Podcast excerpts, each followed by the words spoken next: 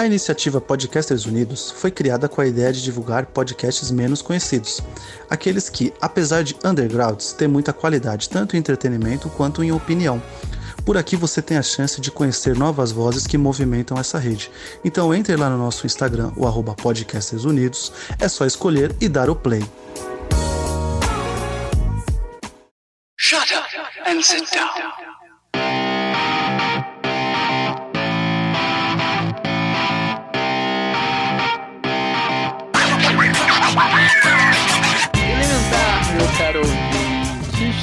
Aqui de volta numa galáxia muito distante para comentar dessa preciosidade que é essa nova série de live action de Star Wars, que é a Ahsoka, né? Ou como diria o Palpatine no, na série animada Clone Wars, a Ahsoka. E estou aqui para comentar comigo, além de mim, João Tetranome, está Thalia Ariane E aí, galera? e Diego Ferreira. Fala galera, beleza? Olha só, se o, se o, sena- o senador Ziono ou Shiono não aparecer na segunda temporada, é porque o Chopper matou.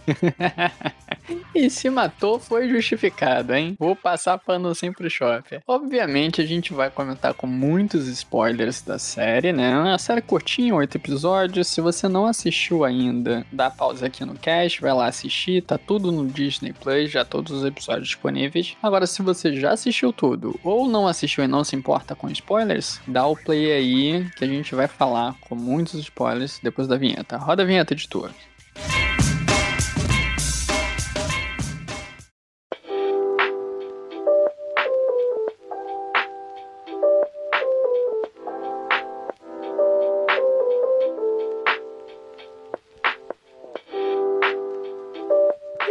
Meu povo, vou abrir aqui com a pergunta que eu sempre abro: gostaram ou não gostaram da série? Manda aí, Tária. Eu gostei, eu gostei muito da série. Vou concordar com o João, porque eu sei que o João vai falar isso também. É, eu gostei da série, mas tem pontos que eu não gostei. Mas assim, não, não foi algo gritante ou meu muito absurdo. Mas é, eu evitei muito é, de assis- assistir é, conteúdos ou ler matérias sobre rumor da série da Soca. Eu vi é, o que eu vi mesmo, né? Foi o pessoal que ia fazer parte do elenco, é, os personagens, e eu demorei muito tempo, sendo que algumas pessoas me mandaram, mas eu demorei muito tempo pra ver o trailer da Soca, porque eu não ia assistir o trailer. Mas aí, de tanto que me mandaram e de tanto que queriam comentar comigo, eu acabei assistindo. Mas eu acho que por conta de eu não ter esse contato externo, né? aque- Aquele consumo de horas antes mesmo da produção sair, eu acho que foi mais benéfico mim. Claro, tem gente que gosta de consumir esse tipo de conteúdo, mas eu vi que é, isso interferiu muito no, é, no momento em que eu assisti. E aí eu acompanhei também semana por semana, episódio por episódio. Então eu posso dizer assim, ó, que no geral eu gostei muito, muito, muito mesmo, assim. Pra mim a série da Soca, ela bate de frente com a primeira temporada do Mandaloriano, que é a minha temporada favorita da série do, do Din Djarin. Mas é, tem alguns detalhezinhos, assim, que a gente vai comentar um pouco mais pra frente. Mas no geral, assim, tá sensacional. Muito bem, e tu, Dieguinho? Assim, eu gostei bastante. Deixar aí o. Deixar a recomendação pra galera aí que quiser, quiser ouvir aí. E o Guilherme lá do Podpacast gravou episódio episódio, tá? Vou deixar link aí no Podpacast por aí, por no post aí. Ou o agregador Podpacast, que a gente gravou todos os episódios. A gente ficou maluco lá, tinha episódio episódio. Eu só, eu particularmente só não gostei mesmo da. em relação a Sabine ser, ser uma Jedi. Assim. Gostei muito que tire a ponta da série, se incomodou um pouquinho. De ser algo, já ser algo mais em aberto. Mas me incomodou um pouquinho, mas não ao ponto de fazer desgostar da série, não. Como a gente tava conversando em off, pra mim, esse ano aí, pra quem é fã de Star Wars, não tem que reclamar, cara. Teve- bastante coisa boa aí. Comentou aí de praticamente tudo aí. Né, temporada de Bad Batch, Mandalorian, tem suas questões, mas eu, eu achei boa. E agora a Soca, né? Star Wars esse ano, esse ano pra- na minha opinião, tá bem servido. Não, esse ano mandou bem, cara, Star Wars. E, e a segunda temporada de vídeos, que é maravilhosa, falou tanto. Que a gente também fala. Não, mandou muito bem, cara. Eu adorei a série. Muito boa mesmo, assim. E espetacular. Acho que Filone fez um, um- uma série dedicada aos fãs de Star Wars, assim. Não foi pra. Não foi nenhuma série, assim, na minha opinião, pra atrair público novo necessariamente. Eu acho que o foco foi assim, ó. Tô fazendo uma coisa para os fãs. Se você não é fã, cara. Se junta aqui, se interessa por essas coisas que a gente tá mostrando aqui, mas o foco são os fãs. Eu tenho algumas críticas, mas mais coisa técnica, assim. O roteiro em si eu gostei bastante, eu acho que foi muito bem executada. Não acho que é a melhor série de Star Wars, eu ainda fico com Andor. E quando começou a Soca, eu achei que a Soca ia destronar, mas acabou não acontecendo. Vamos ver aí, né, se continua. Eu não concordo, opinião impopular aqui, com a ideia de que a Soca é a quinta temporada de Rebels. E aí depois a gente comenta mais a fundo sobre isso. Mas e aí, meu povo? Me tragam aí, o que, que vocês querem falar primeiro? Ah, Tem eu- tanta coisa e a gente não precisa ser linear falando de episódio a episódio. Eu, eu acho que tem que começar pela sua opinião impopular, porque, porque ele, ele, ele, continua, ele continua exatamente onde parou o Rebels. Você acha Pô, que não? mas aí eu vou trazer uma provocação pra você então. Então, Rebel é a oitava temporada de Clone Wars. Se a gente parar pra pensar assim, tem os mesmos personagens porque acontece no mesmo universo, mas é uma série com outro foco. Rebels era focado na equipe lá da Ghost, principalmente no Ezra. O Ezra era o protagonista. E a Soka não, a Soka é focada na Soka. Aparece a Sabine, aparece o a Hera, aparece o Chopper, aparece o. Até mesmo o Ezra aparece, né? Mas o foco é totalmente diferente. E os personagens não são os mesmos personagens que estavam lá e eu posso elaborar sobre isso. Manda aí. Mas a- história continua. Eu acho que é, é mais ou menos essa. Ela, ela vai exatamente da onde o. da onde a parou. Esse é o ponto pra mim. Não, eu, eu acho que eu entendi o que o João quer dizer. Eu não, cara, eu não tinha visto por esse ângulo. É, é literalmente como. É porque assim, é, eu tava pensando sobre isso a partir do momento em que. Essa discussão a gente vai ter também, mas tudo bem. Mas eu tava pensando a partir do momento em que a Sabine foi. virou a Padawan da história, né? Mas ok. É, o que o João quer dizer é que meio que assim, ah, tem o contexto ali dos rebeldes e das células e tudo mais, e como que começou a ser é, formada, Ghost e tal, tal, tal, mas assim, eles tiraram um personagem, eles literalmente arrancaram uma personagem que a gente já conhecia que é a Soka, pra fazer uma história dela, sendo que realmente dentro do mesmo universo, com personagens parecidos, e tem a história do Tron também, aparece mais é, na, me- na metade do, da temporada de Rebels pra, pra trás, né? Então eu, eu entendi o teu ponto de vista. É mais ou menos por aí. É assim, são personagens em comum, mas é outra pegada, assim. Vai ter, vai continuar de algumas coisas, porque cronologicamente é no mesmo universo e tá acontecendo eventos depois daquilo, né? Se a gente pegar lá o- a última temporada de Rebels, termina, tipo, todo mundo se preparando pra, pro, pro que vai acontecer no, nos filmes, né? No, no primeiro filme, no Nova Esperança. E aí tem aquela ceninha de epílogo que mostra a Ahsoka branca indo atrás do, da Sabine. É, praticamente não tem diálogo essa cena, né?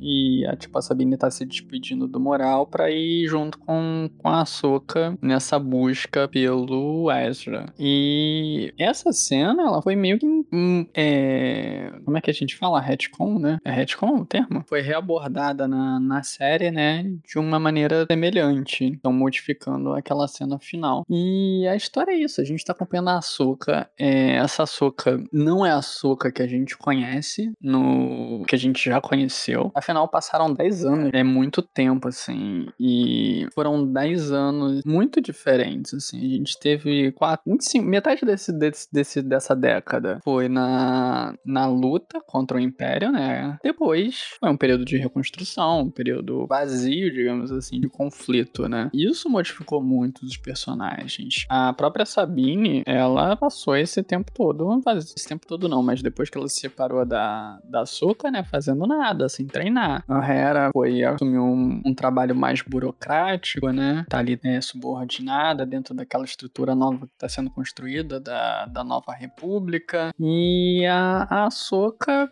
ficou indo aonde ela precisava ir. E é isso. Assim, essa Ahsoka que a gente tá vendo aqui na série, a gente começou a ver ela lá em Mandalorian. Se eu não me engano, foi na primeira pessoa, temporada, não foi? Que ela aparece? Me recordem aí. Eu tenho que dar uma pesquisada, mas eu acho que é na segunda. Que é o episódio que aparece a, a Morgan Elsbeth. Vai lá, que é o que ele consegue a lança. Ah, é a segunda temporada. Ah, Tem razão. É, porque tem a, a, parada da lança e aí o, o Jin ele luta contra o, o Gus Fring com, com a lança, né? Então é na segunda temporada. Eu esqueci o nome do, do personagem. O Moff Gideon. É o quinto episódio da segunda temporada, o Jedi. É um episódio excelente, eu adoro esse episódio, é um dos meus favoritos de Mandalorian. E. e... Tá, tá indo do Gus Fring. E aí a gente, a gente começou a ver ali. Ela, a, a gente teve um contato com, aquele, com ela naquele episódio, que é um episódio assim, que ela aparece até relativamente bastante, né? Ela luta ali contra a Morgan. Só que a gente não tem muito desenvolvimento dela, né? A gente só vê aquela personagem sobre um outro olhar. A gente tá vendo sobre o olhar do, do, do Mandaloriano. Depois, quando ela aparece de novo em Boba Fett, é, Boba Fett, que tá lá no treinamento do Grogu, a gente vê ela muito curto. Não dá para ter muito desenvolvimento dela. Ela troca meia palavra de, ali com, com o Luke, então a gente sabe que ela tem algum contato com o Luke, já deve ter conversado sobre ele. E depois a gente vai, de fato, na série dela, que é onde a gente vai ver a Suka, onde ela é o foco, onde a gente ver o desenvolvimento da série pelo olhar dela. E é muito diferente, assim. É uma Suka diferente daquela que a gente viu em Rebels, é uma Suka diferente do que a gente viu em Clone Wars. E a série fala muito sobre isso, sobre esse conflito dela tentar se achar nesse mundão, porque ela foi uma Jedi que foi treinada num tempo de guerra, então ela foi um, uma criança que teve o treinamento todo em período de guerra. Depois disso, aconteceu tudo o que aconteceu dela ser expulsa da Ordem Jedi, ela seguir um caminho errante, ela passar pela Ordem 66 e sobreviver, assim, por muita sorte. Todo o relacionamento que ela teve com o mestre dela, que depois ela descobre foi um dos responsáveis por tudo aquilo ter acontecido. Ela enfrenta ele lá em, em Rebels, na. Eu esqueci agora qual é o planeta, mas é naquele templo Sith lá, que o, que o Kenan fica cego, inclusive. E ela quase morre naquele momento, né? Ela é salva pelo Ezra através do, do mundo entre os mundos. E ela teve o confronto com, com o antigo mestre dela. E ali naquele momento é um momento de virada muito grande pro desenvolvimento da personagem que a gente não teve até esse momento a oportunidade de ver as consequências. Obrigado, Thalia. A Thalia botou aqui no, no chat a Malacor. É, a gente não teve até esse momento ver o impacto dessa mudança na personagem que esse evento causou, né? Porque isso se reflete, inclusive, em como ela, ela encontra o Anakin no, lá no mundo entre os mundos no. Acho que no terceiro episódio ou quarto episódio de Ahsoka. Ela é uma pessoa muito diferente do que ela era. E ela tá tentando se encontrar. O, o lance do. de até ter feito a cena dentro da série Ahsoka, modificando aquela cena pós-créditos de Rebels, fez muito sentido para essa conversa, né? Porque lá a gente via como a açúcar branca, né? Com aquela guardiã da luz e tudo. E aqui a gente vê a açúcar cinzenta, né? Depois ela se torna a açúcar branca. E ela passa por esse processo de, de redescoberta dentro lá do mundo, entre os mundos, enfrentando o Anakin. E aí eu juro que não vou me estender muito nessa parte, porque a gente vai comentar bastante sobre ela, tem muita coisa pra gente comentar antes. E essa Soca tá muito diferente, cara. Ela passou por esse processo, né? Tem o. Até vi um meme, né? Que é, é igual o Gandalf, ela, né? O Gandalf cinzento, o Gandalf branco. A Soca passou pelo mesmo processo. E. E é essa Soca que a gente tá vendo, essa Soca transformada. A série tá sendo um foco nela. Voltando aqui pro, pro assunto que originou essa minha fala gigante. Não é Rebels. É um personagem que apareceu em Rebels tem outros personagens de Rebels, mas é outra série, é outra pegada, é outra linguagem. É, e não digo isso nem por ser em live action e Rebels ser animação, mas é outro ritmo, é uma outra história. Aqui a gente tá vendo uma coisa muito diferente do que a gente viu em Rebels. E é mais ou menos isso aí. Ficou. Deu pra entender o que eu quis dizer? Sim. Vocês assistiram a série enquanto foi saindo os episódios ou vocês deixaram para assistir tudo de uma vez? Eu falei no início, né? Dessa vez eu, eu fui assistir episódio a episódio. Normalmente eu deixo para ver de uma vez assim. E é aquilo, né? É, essas séries assim da, da Disney, assim, como um todo. A gente já falou isso. Problema de ritmo, assim, né? Entrega as paradas, assim, deixa, demora a entregar. Aqui, aqui acho que até entregou uma parte, né? Mas deixou ainda muita coisa em aberto, muita pergunta ainda. Dessa vez eu vendo episódio a episódio. Normalmente eu o live estúdio E tu gostou de ir acompanhando assim, episódio a episódio? Assim, eu. Depende. Assim, como, como o ritmo foi legal, foi legal, assim. Foi legal de ir a galera episódio a episódio. Eu, eu gosto, eu gosto. Eu gosto dos dois, assim. Não tenho, não tenho preferência, não, assim. É muito assim, não, né? Eu gosto de ver mais assim, porque aí eu vejo. Normalmente quando a gente vê pra gravar, né? Aí eu gosto de ver, eu gosto de ver sempre mais próximo assim, pra gravar pra estar tá mais fresco na cabeça. Mas eu, eu mas, mas foi, foi legal, assim, de, de, ver. É legal, é legal, assim, essa parada, né? Porque gera ali o hype, né? É, gera discussão, vai, a, a, discussão se prolonga, né? A gente até falou isso, né? Por causa da série da Netflix, quando lança tudo de uma vez, assim. Gera ali por um tempo e acabou, né? Sustenta um pouco mais a, a série na. Pra mim, assim, no, normalmente eu prefiro ver ela toda de uma vez. E você, Thalia? É, eu comentei ali é, no início que eu também assisti é, episódio por episódio, né? Fiquei aí é, as sete semanas acompanhando a série, porque, pra falar a verdade, a Soca é a série que eu mais estava esperando esse ano. Falei, é, vamos esperar chegar, virar, né, o, a metade do, do ano aí, agosto, setembro, pra... Porque, assim, eu tava numa expectativa muito grande, mas não estava conseguindo conteúdos, né? Então eu sabia que quando começasse a Soca, toda semana eu ia ter esse, esse compromisso. E eu vi, assim, gente, a quantidade de spoiler que apareceu para mim. Não dava, não dava nem tempo, sabe? Então, como eu já tinha assistido o episódio, não era um problema ver que o pessoal tava fazendo de montagem depois. E eu só não fiquei alimentando antes, né? Isso que eu fiz de, de diferente. Pra falar a verdade, eu gostei muito, tá?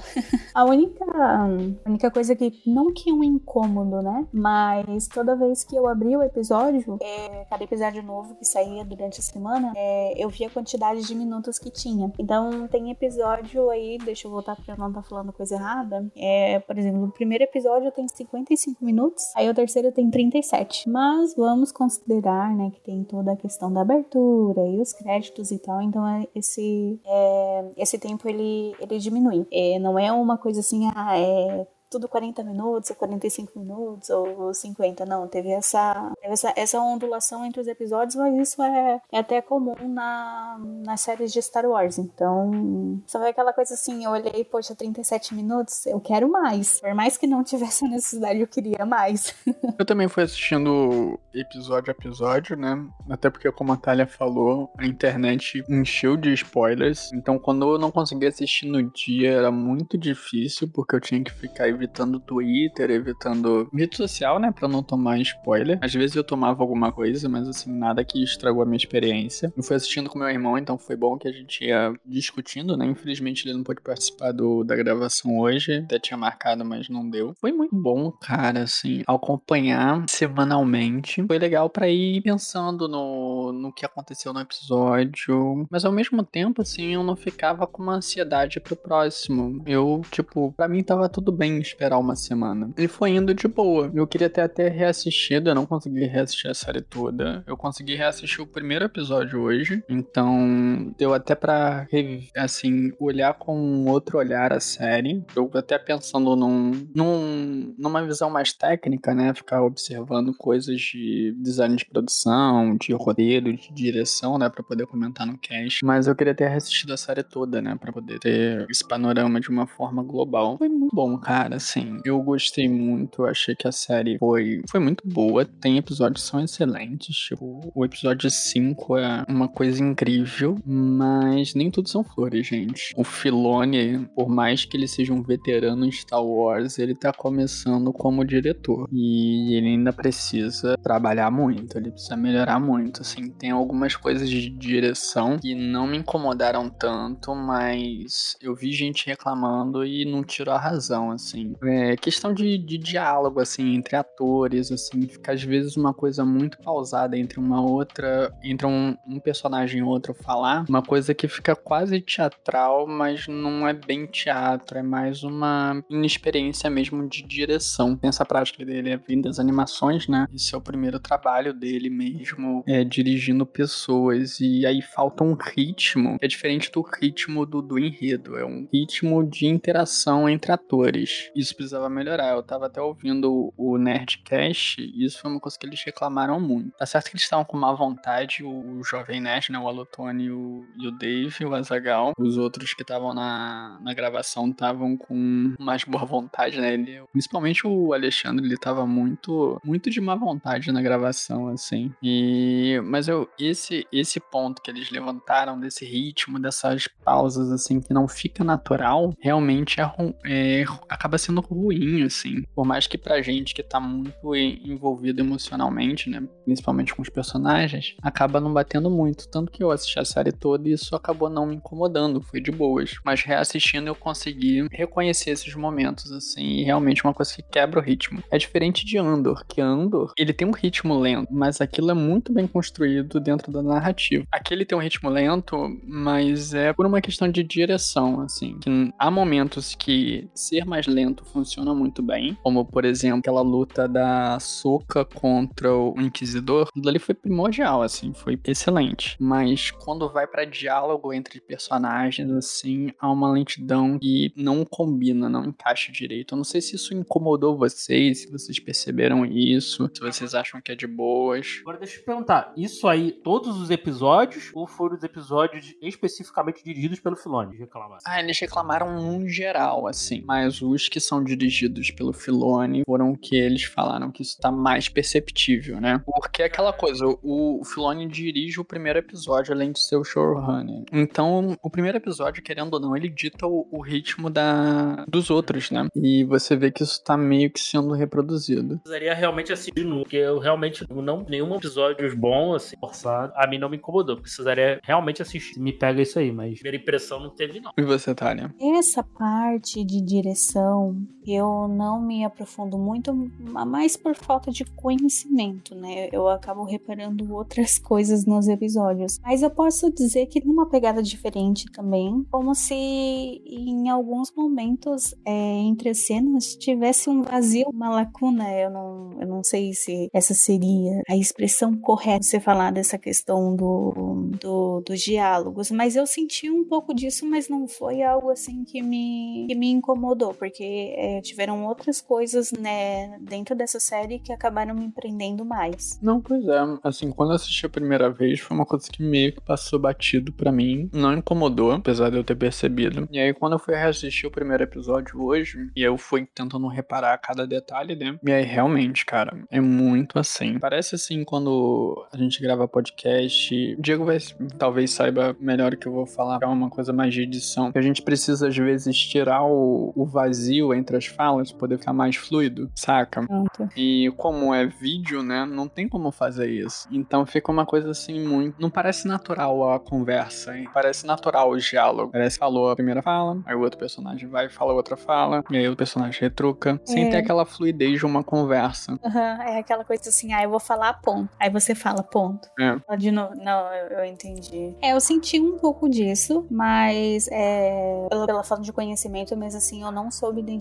que poderia ser um problema de direção. Mas como eu falei, né, isso não, não me incomodou. É, pra mim não estragou a, a experiência, tanto que foi de boa, cara. Eu acho que a história é tão boa e, o- e os atores são tão bons, a gente ficou muito envolvido, né? Tem personagens clássicos que a gente tá revendo aqui, a própria Soka, a Sabine, o Chopper, a Hera, um monte de gente que a gente tá revendo, mas tem personagens que foram criados pra essa série, como o Balan Skoll e a, e a Padawan dele, a aprendiz dele, que eu esqueci o nome agora. É Shin o nome dela? É Shin Hachi. E caraca, cara, os dois são mega carismáticos, os personagens, assim, são muito cativantes. Eu acho que dá pra gente a- abrir falando deles, né? E cara, que bom, assim, que legal, assim, uma abordagem diferente. O Bela é um cara que era um cavaleiro Jedi, então aqui ele tá com mais idade, ele facilmente tem mais de 50 anos, deve estar até com uns 60, talvez.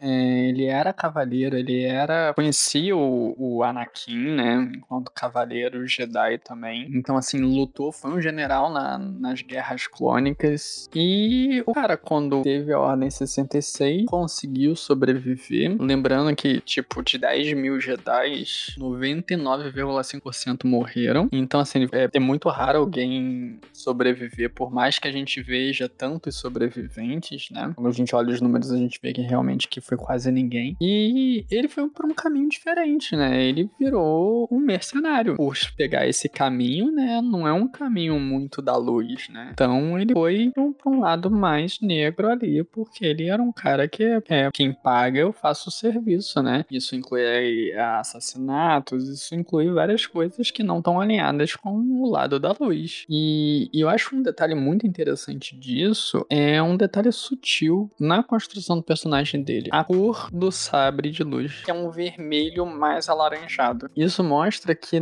é uma construção proposital, porque a gente tem um inquisidor nesse, nessa série e a gente repara que o tom do vermelho dele é diferente. É um vermelho mais vivo, igual era um dos outros inquisidores, igual é o do Vader e do Palpatine. Então, assim, ele é uma outra coisa, sabe? Ele não, ele não é um Sith. Ele tá do lado negro, mas ele é um Jedi. Foi pro lado negro. Ele não é um, um Sith como a gente esperaria, né? A gente leva muito dessa dualidade. Ah, se é, se é do lado luminoso é Jedi, se é do lado sombrio é Sith. E aqui ele tá mostrando, ó, é um outro caminho, também do lado negro, assim como as bruxas de Dantomir também são do lado negro, né? E eu achei muito legal esse, esse detalhe, né? Ele ser um pouco mais alaranjado, assim. É uma coisa diferente, né? E dentro do, do canon de Star Wars, os, os cristais vermelhos, né? São que o cristal sangrou. E aí por isso ele ficou naquela tonalidade, né? Então, assim, ele fez um processo diferente do que os Siths fazem. Talvez por isso que o tom ficou diferente, né? E a Shin, que é um aprendiz dele, né? Ela provavelmente ou foi uma criança que ele achou pós Ordem 66, ou era de fato a padawan dele. Eu acho que não, porque se fosse a padawan dele, é... ela seria mais velha, teria mais ou menos a idade da Soka. O que não é, né? Ela tem mais a idade da Sabine. Então eu acredito que ela até tenha nascido pós Ordem 66. E o que, que vocês acharam desses dois personagens? Gostei do visual. Ela tem um quê de, de cantora de banda de. aquelas banda indie, né? Meio paramó da vida, assim. Gostei do. principalmente do Balan. Assim, o Balan, pra mim, é um personagem que roubam a série, né? O tava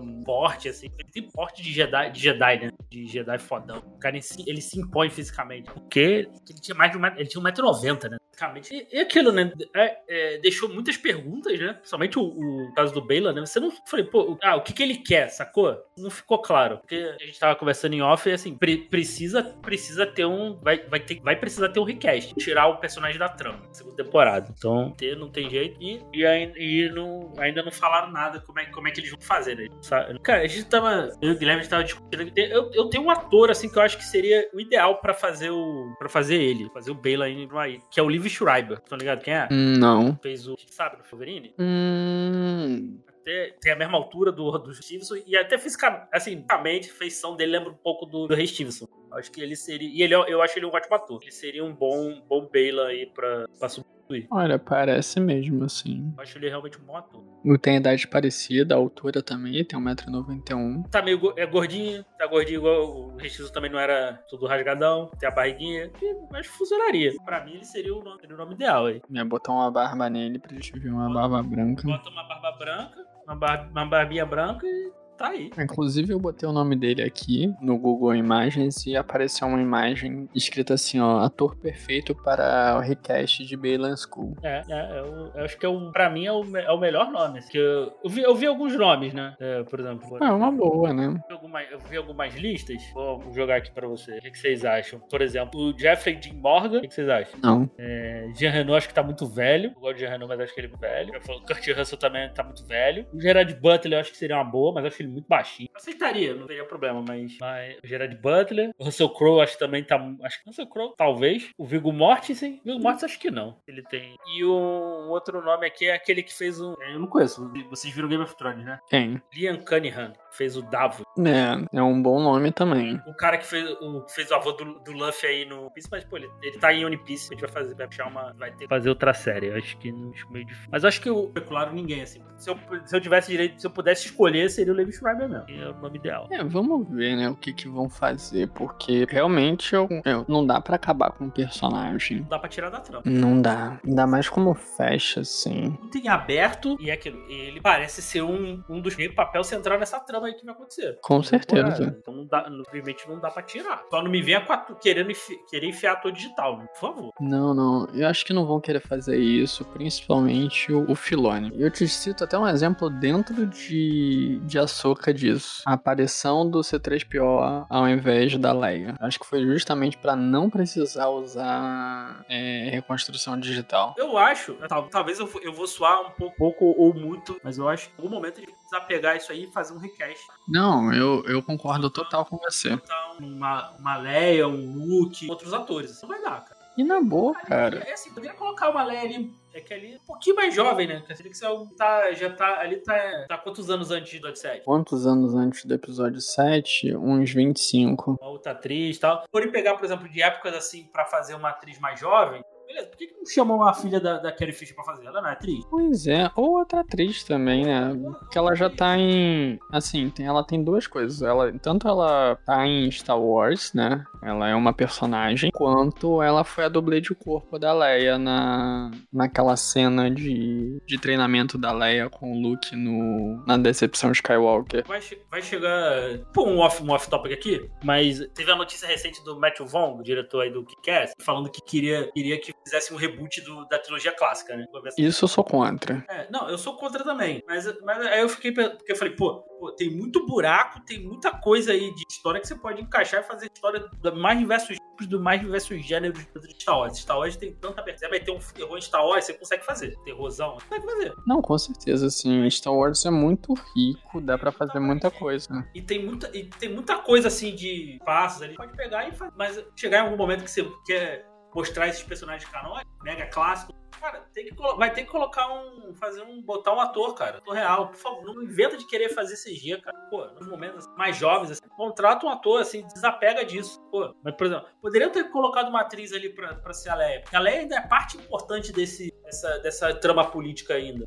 Eu achei, eu achei que foi uma boa, foi uma boa, uma boa jogada, mas, pô, vai chegar algum momento que vai, sei lá, assim, vai precisar também. Talvez seja interessante mostrar a Leia. Coloca uma outra atriz, cara. O que é esse medo? Não, real, assim, na, na cena, assim, foi uma boa saída porque era uma coisa muito pontual, assim, que dava pra. funcionou muito bem ser o C3PO. Era só passar uma mensagem, não precisava ser a própria Leia. Porque eu acho que se a Leia estivesse ali, eu acho que seria ruim ela ter entrado e ter feito o que o C3PO fez. Só, tipo, só falar, ah, não, ele estava na minha ordem. Porque se a Leia estivesse ali, a Leia tá discutindo com o pessoal desde o início. Ela não ia entrar rapidinho só pra falar que, olha, ela tava sobre, sobre minhas ordens. Ela ia estar discutindo, ia ter um. A, a- o roteiro ia exigir que a, a personagem participasse mais daquela cena. Então acho que a saída foi muito boa. Mas realmente, ó, é um limitante criativo, porque fica evitando uma personagem que é muito importante, principalmente nessa época. Porque ela é uma das responsáveis pela reconstrução da Nova República e em algum momento ela vai romper com a Nova República para construir a resistência. E isso acontece em algum momento que pode estar sendo retratado nessas séries. Então a gente precisa ter essa personagem que é tão central nesse enredo e precisa aparecer. Eu acho que eles têm. Não sei se medo é a palavra correta, mas eles têm esse receio de, de botar recasting por conta do, do filme do Han Solo, que repercutiu muito negativamente. Mas aí eu trago o argumento, assim, que no próprio filme teve um recast que foi maravilhoso, que foi o recast do Lando. Trazer ele pra fazer sério? Exatamente. Então, assim, cara, a gente dá pra fazer recast sim. Não acertar, Não né? fica com esse medo, cara. Quer fazer o look? Bota aí o Sebastian Stan. Cara é a cara do, do, do Mark Hamill novo. Ou o próprio dublê de corpo do, do Luke na série do Mandalorian. O cara é igualzinho. Eu não sei se ele é um bom ator, né? O Sebastian Stan, a gente sabe que ele é um bom ator. Então, por que não? Porque esses personagens são importantes e vão aparecer, vão precisar aparecer. Eu sou super a favor do, do recast, cara. Total, total. Não vai apagar, não vai apagar os outros. Não, inclusive é por isso que eu, eu sou contra o, o reboot de Star Wars, porque assim, não é pra pagar a trilogia original, deixa lá, gente. Dá. O Star Wars não faz o menor sentido. Não, não. Agora faz o recast pra contar outras histórias. Tem história pra contar, até mesmo, até mesmo se. Eu não sei se dá, mas, por exemplo, tiver espa- é, se tem espaços, tempo entre passos dali acontecer muito rápido, cronologicamente falando.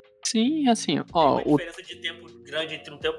Então, não sei, por exemplo, se. Ah, eu quero pegar algo ali entre, sei lá, entre o episódio 4 e 5 e contar uma história ali com, sei lá, com o Luke, com essa, com essa galera. Pô, pode? Pode. Com certeza, cara. Tales of the Jedi mostrou pra gente o, o quanto essas histórias paralelas são muito boas. A gente viu um dos episódios é focado lá no, no Dooku, que tá acontecendo ao mesmo tempo que acontece o Ameaça Fantasma. Até, me, até mesmo pra você, por exemplo, se quiser pegar e fazer live action, coisas de episódio 1, de 2, episódio 1, como é que você vai colocar, o, sei lá, fazer as Guerras Crônicas, sei lá, um filme live action, como é que você vai colocar ali um Anakin e um Obi-Wan jovens ali, fazer recast? Não vai, Pois é. Você não vai, você não vai aproveitar pra contar ali alguma outra coisa que pode ter de live action numa série, filme, que ah, não- ah, a gente não pode fazer recast, a gente tem que fazer ator de tal e crescer. Ah, eu quero, eu quero contar a história do, do, do, do, do, do Doku. E aí? Sei lá, tá fazer, gente. Então acho que tem que, ter, tem que perder um pouquinho desse receio e, e fazer o Gcast precisa. Não é, não é, assim, na minha opinião, não vai desrespeitar a memória de- dos atores antigos. Com certeza, e assim, não precisa adotar uma única solução. Eu acho que em casos merece um recast, em outros casos dá pra fazer uma maquiagem digital, como foi o, o Raiden aí na série da Soca. Eu acho que funcionou super bem. Eu acho que não seria tão bom se tivessem feito um recast. Eu acho que ficou perfeito do jeito que foi. Mas é porque ali cabia dessa maneira. Trazer a Leia, trazer o Luke, eu acho que merece um recast pra poder ter mais desenvolvimento, né? Melhor do que fazer, de querer fazer reboot. Também, assim, o Raiden também, o Raiden não é tão velho assim também, né? Não, com certeza, mas tipo, é, no caso dele, a maquiagem digital funcionou muito bem. Na série do Obi-Wan, né, que não botaram nada, ficou meio estranho. Acho que Aqui, aqui eles acertaram a mão melhor. E qual a tua opinião nisso tudo, Thalia? Eu acho que não tem problema fazer um recast. É, eu creio que é, é discussão, né? Porque todo mundo reclama de alguma coisa, ainda mais Star Wars. É, rola muito essa coisa, ah, porque não ficou parecido? Porque eu, né, se você for pegar pra fazer é, troca de atores, né? Ah, é porque não é o mesmo ator, daí não fica parecido, e daí já não fica legal. Mas se você usa é, artifícios digitais pra você reconstruir o corpo de um personagem que, gente, удачи! No mínimo 20 anos atrás, vamos levar em conta é, a trilogia do episódio 1, 2 e 3, né? Se você for parar pra pensar assim, é, tem gente que também vai reclamar. Ah, porque daí ficou artificial demais, porque isso, porque aquilo, que foi o que aconteceu lá na temporada do Mandaloriano, quando eles fizeram é, o rosto do Luke. Até o cara da internet melhorou é, a qualidade da imagem pra deixar o mais semelhante possível com o Mark Hamill quando ele era jovem. Então, é extremamente complicado, mas eu concordo com o João, que tem pontos assim que não tem necessidade. É, bom, como a gente já tá falando direto, né, o tempo todo da, da, da série da Soca, eu não acho que foi um problema o Hayden Christensen aparecer. Na verdade, eu fiquei bem feliz. E uma coisa que eu tava pensando, justamente isso, ah, de trazer é, os próprios atores, né, pra, pra as produções atuais, é o que? É, o Darth Vader, ele é o maior exemplo dentro, dentro de Star Wars. O corpo é de uma pessoa, a voz é de outra, e daí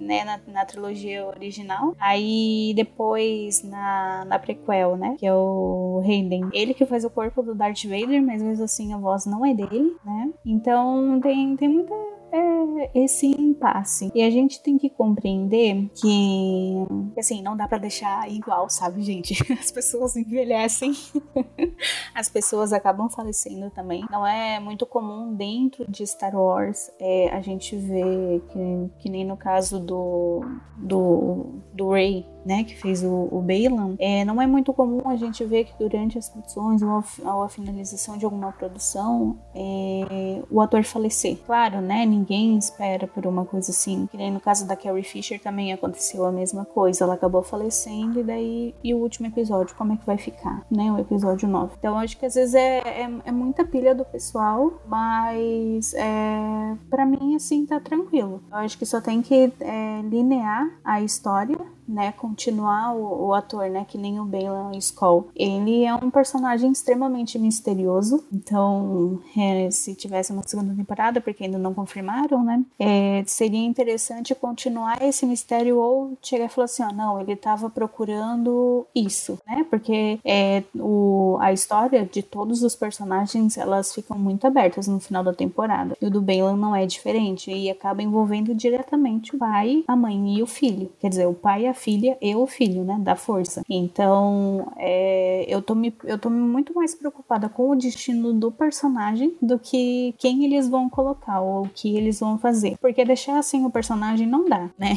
Então, é, por mais que não tenha sido confirmada a segunda temporada, eu, eu espero assim que o desenvolvimento dele, se tiver uma segunda temporada, mesmo que eu estou aguardando a confirmação, é, seja muito boa. Muito boa ao ponto de também é, eles chegarem e falarem: olha, a gente continuou com esse personagem é, em memória ao ator que fez a primeira temporada e aos atores, né, é, que estão para fazer a segunda ou alguma outra produção que esse personagem apareça. E aproveitando, queria falar para vocês, porque o, Be o Balan, ele é um personagem que no trailer ele, ele já tinha me chamado muita atenção, né? Mas eu vejo que a, a postura dele é tipo que nem Darth Vader, assim, a gente teve pouquíssimo tempo de tela de Darth Vader no, em Uma Nova Esperança, e mesmo assim ele se tornou um ícone. E eu, curiosa do jeito que eu sou, quando eu fui assistir a segunda vez a série, que daí eu peguei pra assistir todos os episódios juntos, eu contei que o Balan, ele só tem 3 minutos e 40 segundos de tela, em um episódio de 55 minutos. Então isso é muito marcante. Então é aquela coisa, a gente não pode deixar um personagem aberto, que nem esse, independente do que eles vão acabar fazendo. Assim, ó, se eles fizerem ou não fizerem, ou colocarem inteligência artificial em cima, ou colocarem outro personagem, de algum jeito sempre vai ter alguém para reclamar. Então,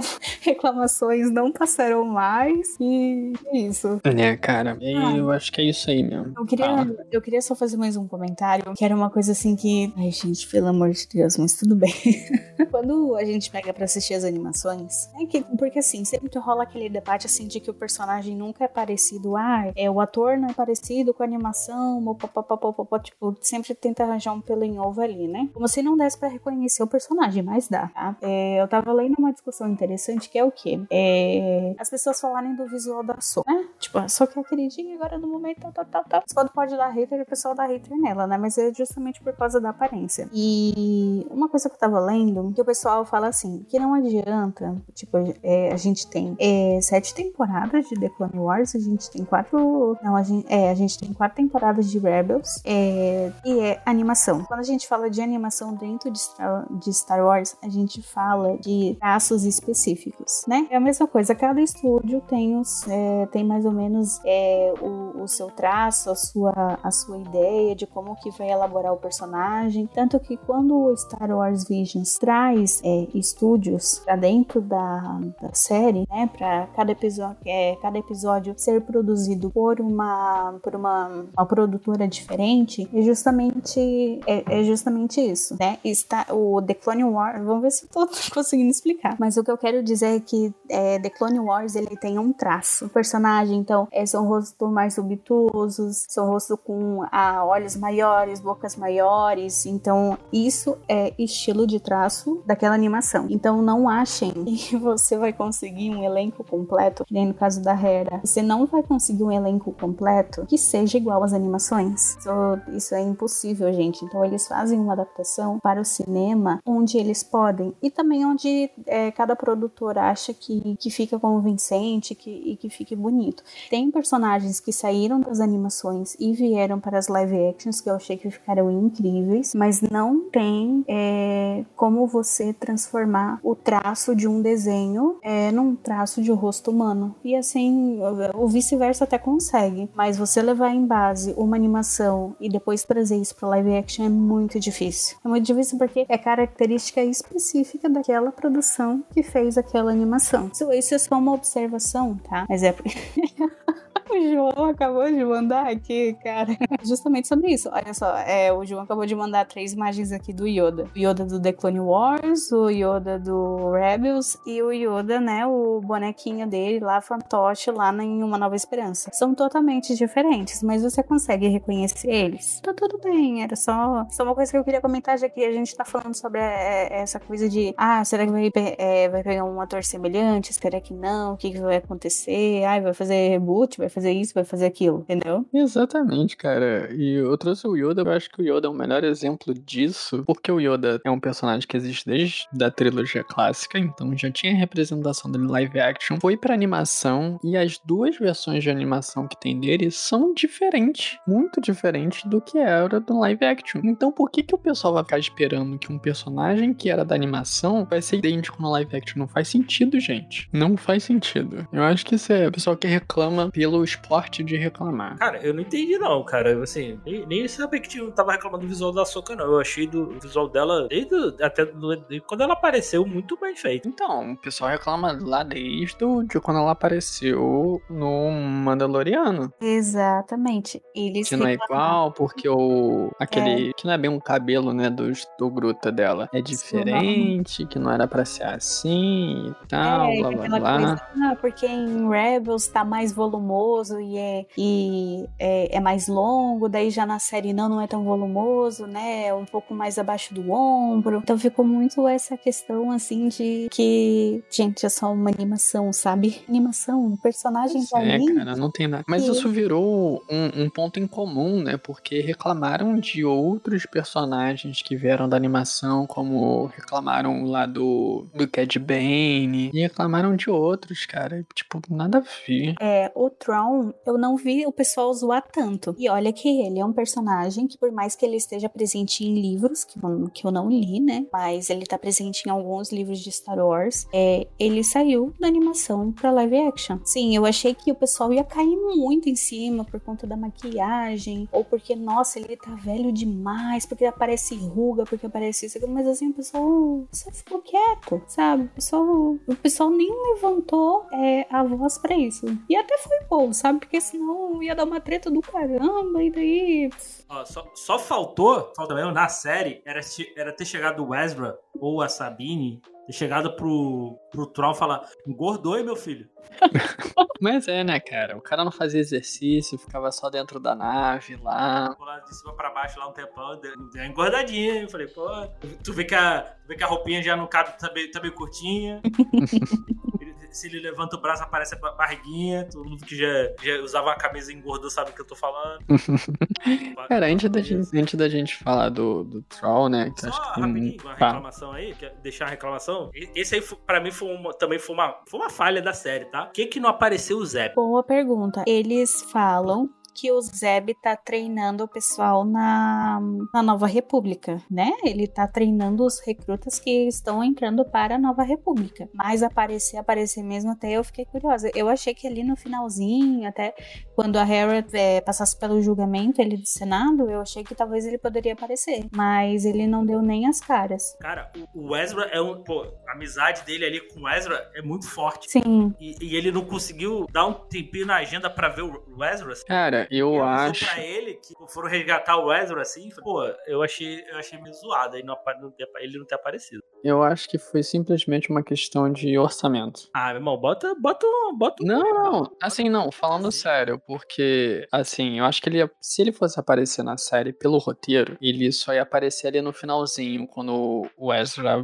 aparece de volta na galáxia. E aí eu acho que o Filoni deve ter pensado, cara, pra fazer só uma cena, eu- o, o orçamento que a gente tem, a gente não vai fazer tão bem feito quanto foi em Mandalorian. Então eu prefiro não fazer do que fazer mal feito. Então aí foi um desperdício, porque em vez de ter ele aparecido no Mandalorian, ele tinha que ter aparecido aqui. Fazer Porque Mandalorian teve a verba ali, não. Eles gastaram a verba com outras coisas. Ter- eles deviam ter. pá, Pô, ó, a gente precisa do Zeb aqui, pelo menos, pra aparecer nessa senha aqui. Me dá um dinheiro aí, ô.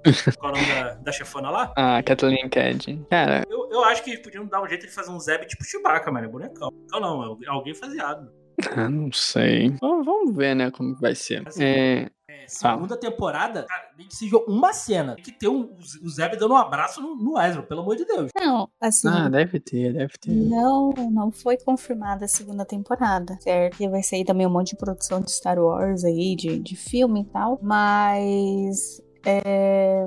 Cara, com certeza ele vai aparecer. Com certeza, assim, é só encaixar é... algum motivo muito bom pra ele estar ali. Por mais que a série seja da Soul, né? A primeira temporada ela foi focada nela. Tem o, o contexto, né? Por fora, né? Que daí são os personagens de, de Rebels. Mas isso ao mesmo tempo é muito interessante porque o quê? É... Tem... Eu, eu vou puxar aqui uma parte da, de uma das cenas do, do Star Wars Rebels, que é o quê? O Kanan, ele chega pra, pra Hera e ele pergunta, meio que ele pergunta assim: Ah, é. Não tem uma hora que você não vai querer parar disso tudo? Parar de fazer parte de uma rebelião, depois que tudo der certo? Assim, quais são os seus planos é, depois da queda do Império? Né? Eles estavam lutando para isso. Então, é, o destino de cada personagem ele muda, porque é, todos os cinco faziam parte lá do esquadrão deles tudo mais e dava certo. Só que em momento algum eles se viam separados. E aí a gente encontra esses personagens separados agora, entendeu? E tipo, é aquela coisa assim, ó. Ah, o Kanan abriu mão de tudo, conseguiu o que ela queria. Assim, ele colocou ela acima de todos, à frente de todos, mas é porque ele também é, confiava nela e sabia que ela tinha potencial. Então, é, o que que o Zeb e a Sabine fariam depois disso, né? Então, o Zeb seguiu o caminho dele, ele é um excelente guerreiro, e a Sabine, tipo, aconteceu umas coisas lá terríveis com a família dela, mas tudo bem, a gente vai comentar sobre a história dessa personagem, mas ficou muito é, ondulante, né? Então, então é, é, é, nesse ponto, assim, que nesse ponto que eu quero chegar, porque pode ser que realmente, né, ali, talvez na cena do julgamento, o Zeb teria feito sentido, seria muito bom ver ele, é claro, mas eu vejo que tem motivo, sim, para ele retornar numa segunda temporada ou em alguma outra produção, que ele tenha um tempo de tela maior, no caso. É, eu tava procurando aqui, ainda não tá confirmado a segunda temporada. Então a gente não sabe. A gente sabe que a história vai continuar. Agora, ou se vai ser uma segunda temporada de Açúcar, ou se vai ser no filme que o Filone vai fazer, a gente não sabe. Porque é confirmado que o Filone vai fazer um filme que a, a ideia dele é amarrar essas séries live action que acontecem ali pós trilogia clássica, né? Como o Mando, o Boba Fett, agora a Soca, né? A gente sabe que ele vai fazer uma história ali. Se ali que vai ser a continuação de Açúcar, a gente não sabe ainda. Eu espero que seja uma segunda temporada, de fato. É, mas teve o desenvolvimento e até hoje eu tô esperando a segunda temporada de Obi-Wan, que nunca mais vai vir, né?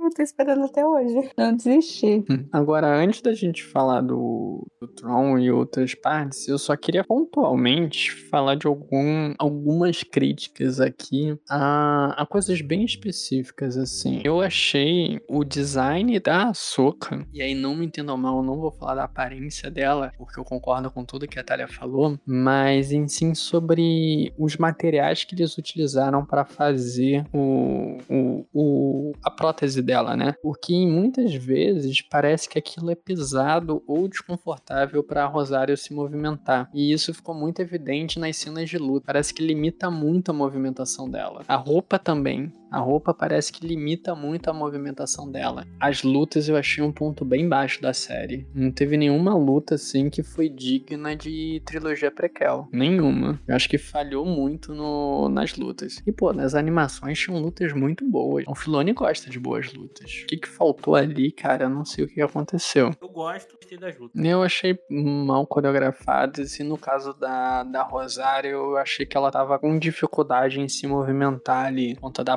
prótese da, da cabeça, né? E as roupas. Isso, assim, é um detalhe, não é que, nossa, eu não gostei ou de por conta disso. Né? Isso é um detalhe que eu observei, mas para mim passou porque eu tava muito absorvido na história. Agora, uma coisa que me incomodou, e é um detalhe bem pequeno, é as lentes da, da Hera. Cara, tava muito artificial, aquilo tava muito ruim. Parecia que compraram na, no Saara ali, no, no camelódromo, um par de lentes, daquelas que o pessoal compra para fazer cosplay, e cosplay de baixa qualidade. E é um tom muito diferente de como era no, no na animação. Então ficou muito estranho, e é aquela lente de baixa qualidade que quando você fecha o olho, você vê que é tem um disco colorido ali. E me incomodou também no, no, nos tentáculos da Hera, né? Não ter o desenho, porque no, na animação tinha uns desenhos, sabe? Umas marcas, e no dela não tem. Só tem na parte de trás e é muito suave. Na parte da frente não tinha. Eu achei estranho, achei que foi uma escolha de, de produção que não precisava, sabe? Ainda mais que é uma prótese, não é uma coisa que vai ficar pintando toda hora igual o rosto da Rosário. Mas é só isso, é bem pontual, não vou dizer que eu vou tirar ponto da série por conta disso, porque obviamente não. Mas sei lá, cara, o que que aconteceu. E a peruquinha do Troll também. Uma coisa sobre o Tron, ele tá a cara do, do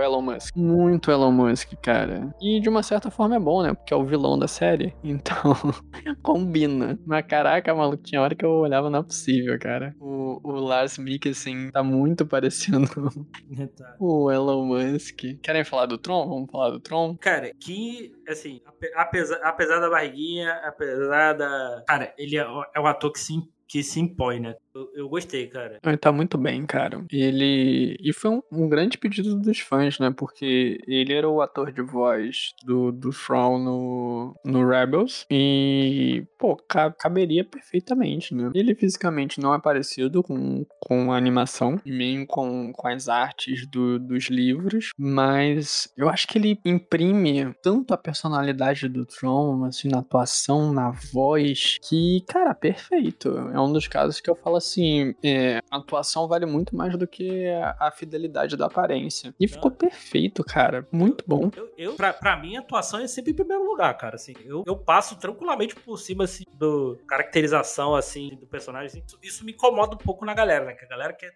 Não, sim. assim, né? A gente até falou aí da questão da açúcar, assim. É, é, ah, eu, eu, eu não me incomodo tanto, né? Questão de. Pra mim, a questão a principal é a atuação ali e a personalidade do personagem tá ali. Assim, visual, somente coisa de personagens alienígenas, essas coisas assim, não me incomoda muito. Não, com certeza, assim, eu tô falando no seguinte aqui, ó, a gente tava falando mais cedo, no início da gravação, sobre o request do, do Bela. A gente tava escolhendo pessoas que eram pela aparência e a gente escolhia pessoas que eram bons atores, né? Se a gente fosse fazer um cast do, do Tron, provavelmente o Lars Mikkelsen não seria o- uma das opções. Então, assim, por ele ter sido o ator de voz em Rebels, né, aí a gente já conheceu o personagem, a gente já tinha amado ele no atuando na série animada, então foi, foi uma escolha natural. E que bom que trouxeram ele, né? Poderiam simplesmente reescalar, né? Assim como a Rosário é, não era ela que fazia a voz da, da Ahsoka nas séries animadas.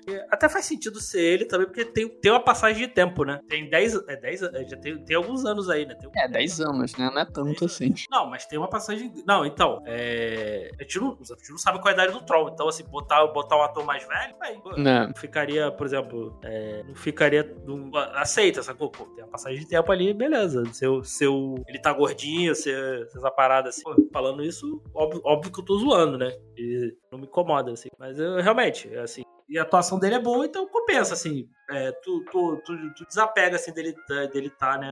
Fiel ao, ao visual base, né? Se a atuação for boa, pra mim, assim, a atuação for boa, encaixou, a personalidade tá ali, ok. Isso é o, isso é o mais importante. E aqui tá demais, assim, porque o, o, o Lais é um excelente ator. É, aí a gente vê é, a diferença e que tem, já que ele foi a voz nas animações, a gente vê como que é vantajoso quando um ator conhece o próprio personagem de maneiras diferentes, né? Porque primeiro ele fazia só a voz, mas isso também exige muito de cena, de. É, é, esqueci a palavra agora, mas tá bom. É, De atuação.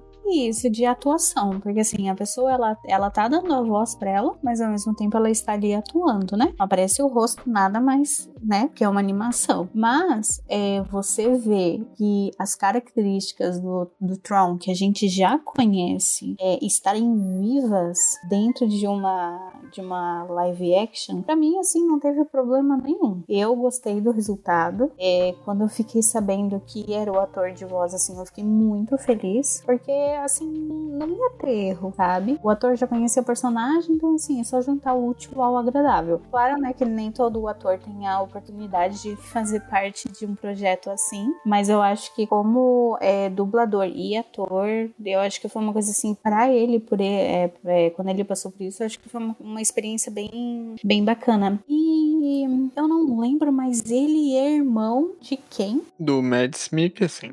fez o Que foi o, o O- pai da Jean Erso. Isso, lá em Em Rogue One, tá certo. Em Rogue One. Assim, é, Star Wars quase parece que vira família. Porque A gente vê que Star Wars, Star Wars é um grande nepotismo. É, também na- é a presença da, da mulher do Ian McGregor, né? Que faz a Hera, assim, ficou bem, ficou bem legal. Essa parte do, da lente de contato, sabe? Eu só vou dar um pouco de risada. Mas, é, se você levar em conta, assim, é... a- o Tron, ele também acaba usando lente de contato, né? Mas o dele, assim, ficou muito bom, mas eu acho que é por conta do personagem, assim, também. Eu acho que com ele, assim, casou é, melhor. Cara, me, incomoda- me incomodava muito. Eu sei que isso é do, é do personagem, mas me incomoda, parece que tá com, sei lá, mas drogadaço, tá ligado?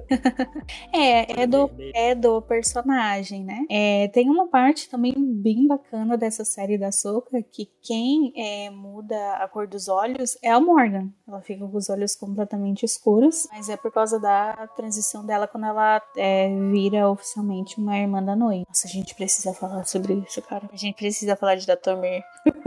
Vamos falar, puxa aí agora. Cara, pra mim foi uma surpresa muito grande. Porque assim, a série, por mais que tenha momentos que fica esse vácuo, vamos dizer, o, o vácuo, né? É, ela começa num ritmo bem frenético. Então, uma, a a cena inicial, né, é do Balan, é da Shin e é da, da Morgan. E já descobrindo no início da temporada que a Morgan é uma. É ancestral das Irmãs da Noite, me deixa assim chocada. Chocada porque eu não pensava que a história de Datomir é, seria revivida na série da Ahsoka, ainda mais em outra galáxia, que eu também achei sensacional, mas tudo bem. E eu gosto muito da Morgan, cara. Assim, desde a luta que ela teve é, lá na temporada do Mandaloriano, assim, eu falei, cara, essa personagem é muito boa. E de alguma maneira eu achei que ela ia ser quase esquecida ali. E no fim ela tá sendo é, transferida pra julgamento. Então o Balan aparece, né? Já que ele foi muito bem pago pra isso. E todo o desenvolvimento dela como personagem, assim, e o final da história da, da Morgan dentro dessa série também me deixou muito. Não achei que isso ia acontecer, que é o quê? É.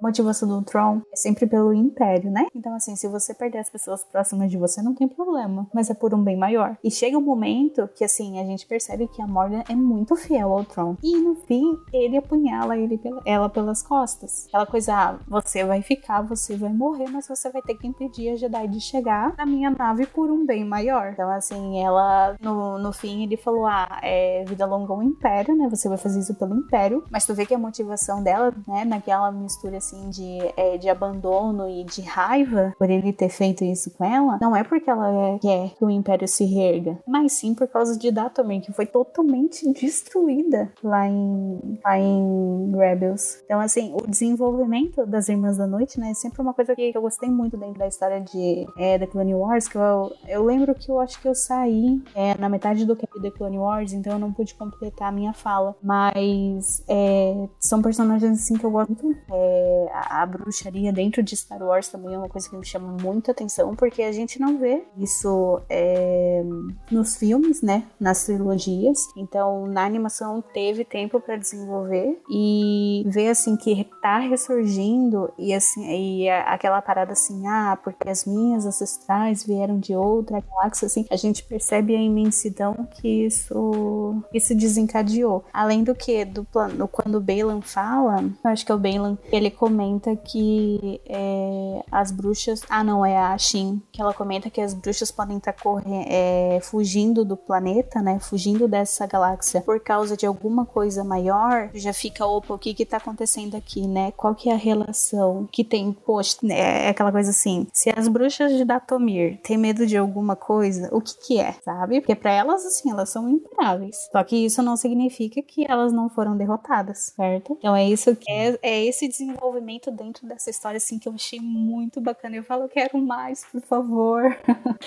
As três bruxas, as três mães vão embora, mas é assim, ó, o que que tem ali? O que que o, o Balan tá buscando? E as coisas, elas acabam se conectando é, uma nas outras. Então, achei muito bem construído e uma, e uma surpresa muito positiva também. Quando ela apareceu em Mandalorian, tinha alguma menção que ela era uma, uma Night Sister? Não tinha nada. A gente só sabia. Em Mandaloriano, a gente só sabia. Tinha alguma ligação com o Tron, que ela sabia é, lutar. Que ela tinha uma.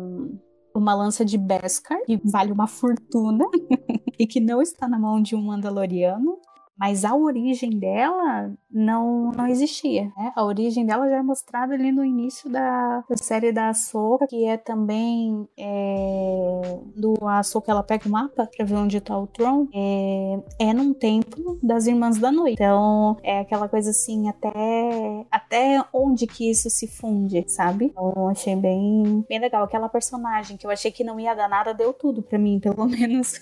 Tanto que eu, eu nem lembrava, cara. A gente, fala, a gente gravou lá, a gente não lembrava, cara. Tanto que eu, eu nem lembrava que ela tava no Mandalorian. Pô, eu não lembrava, não. Porque a temporada já tem tempo. Sim. Não, eu lembrava, mas assim, foi Passou. legal. Ah, desculpa, eu falei. Não, pra, pra mim tinha passado direto. O colega que lembrou lá que a gente gravou falou, pô, ela tava na primeira na, na segunda temporada de Mandalorian. Eu lembrava que ela, que ela aparecia, né? Que era uma personagem que a gente já tinha sido apresentado. Mas eu gostei muito, assim, que eles deram uma origem pra personagem, desenvolveram e trazer as Night Sisters de volta pro, pra história. Eu achei muito legal, cara, assim. E aí dava peso pra personagem, porque quando apareceu lá em Mandalorian, eu achei, tipo, muito qualquer coisa, assim, né? Tipo, como assim uma seguidora do Tron? Por que, que o Tron teria uma seguidora, sabe? Ah, o Tron era um cara que era muito bom no que ele fazia e tudo, mas não existia um culto em cima do Tron, não naquele momento. Então eu achava muito estranho, pô, por que ela é uma seguidora do Tron? E aí trazer essa história, que na verdade ela é uma Night Sister, né? Ela vem de Dantomir, né? Uma, ela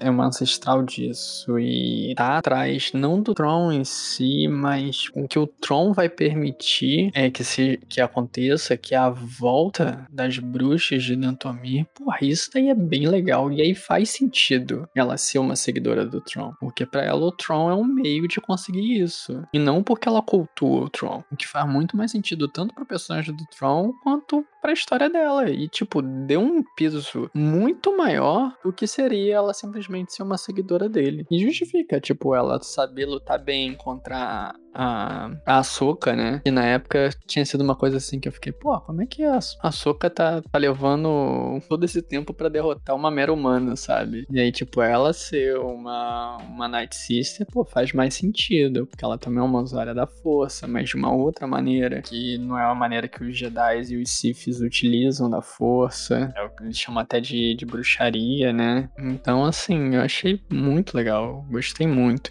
E depois ter todo esse roteiro aí de tipo, é, porque como a Thalia bem pontuou, é, da Tomir, que é o planeta de origem deles, foi totalmente aniquilado. O, lá em Clone Wars, o, o Dukan matou todo mundo, não sobrou ninguém. Aí tem Rebels, tem lá um episódio que o, o Mo vai com Ezra, que ele quer ressuscitar os espíritos, né, para poder trazer de volta. E, tipo, saber que elas se originaram fora da galáxia, vieram de outra galáxia, e ainda tem lá aquelas três. três matriarcas, né? Não lembro agora qual nome que deram para elas. E isso é trazer de volta elas, porque se tinha o, o império da, das, da Night Sister e poder isso ser reconstruído voltando pra galáxia e o Tron é o cara que tá construindo isso. Pô, essa história é muito boa, cara. Como alguém pode não ter gostado disso? É, a história dela, é, o, o curioso da morte é que ela vai raspando pelas pontas, né? Primeira coisa que a gente sabe é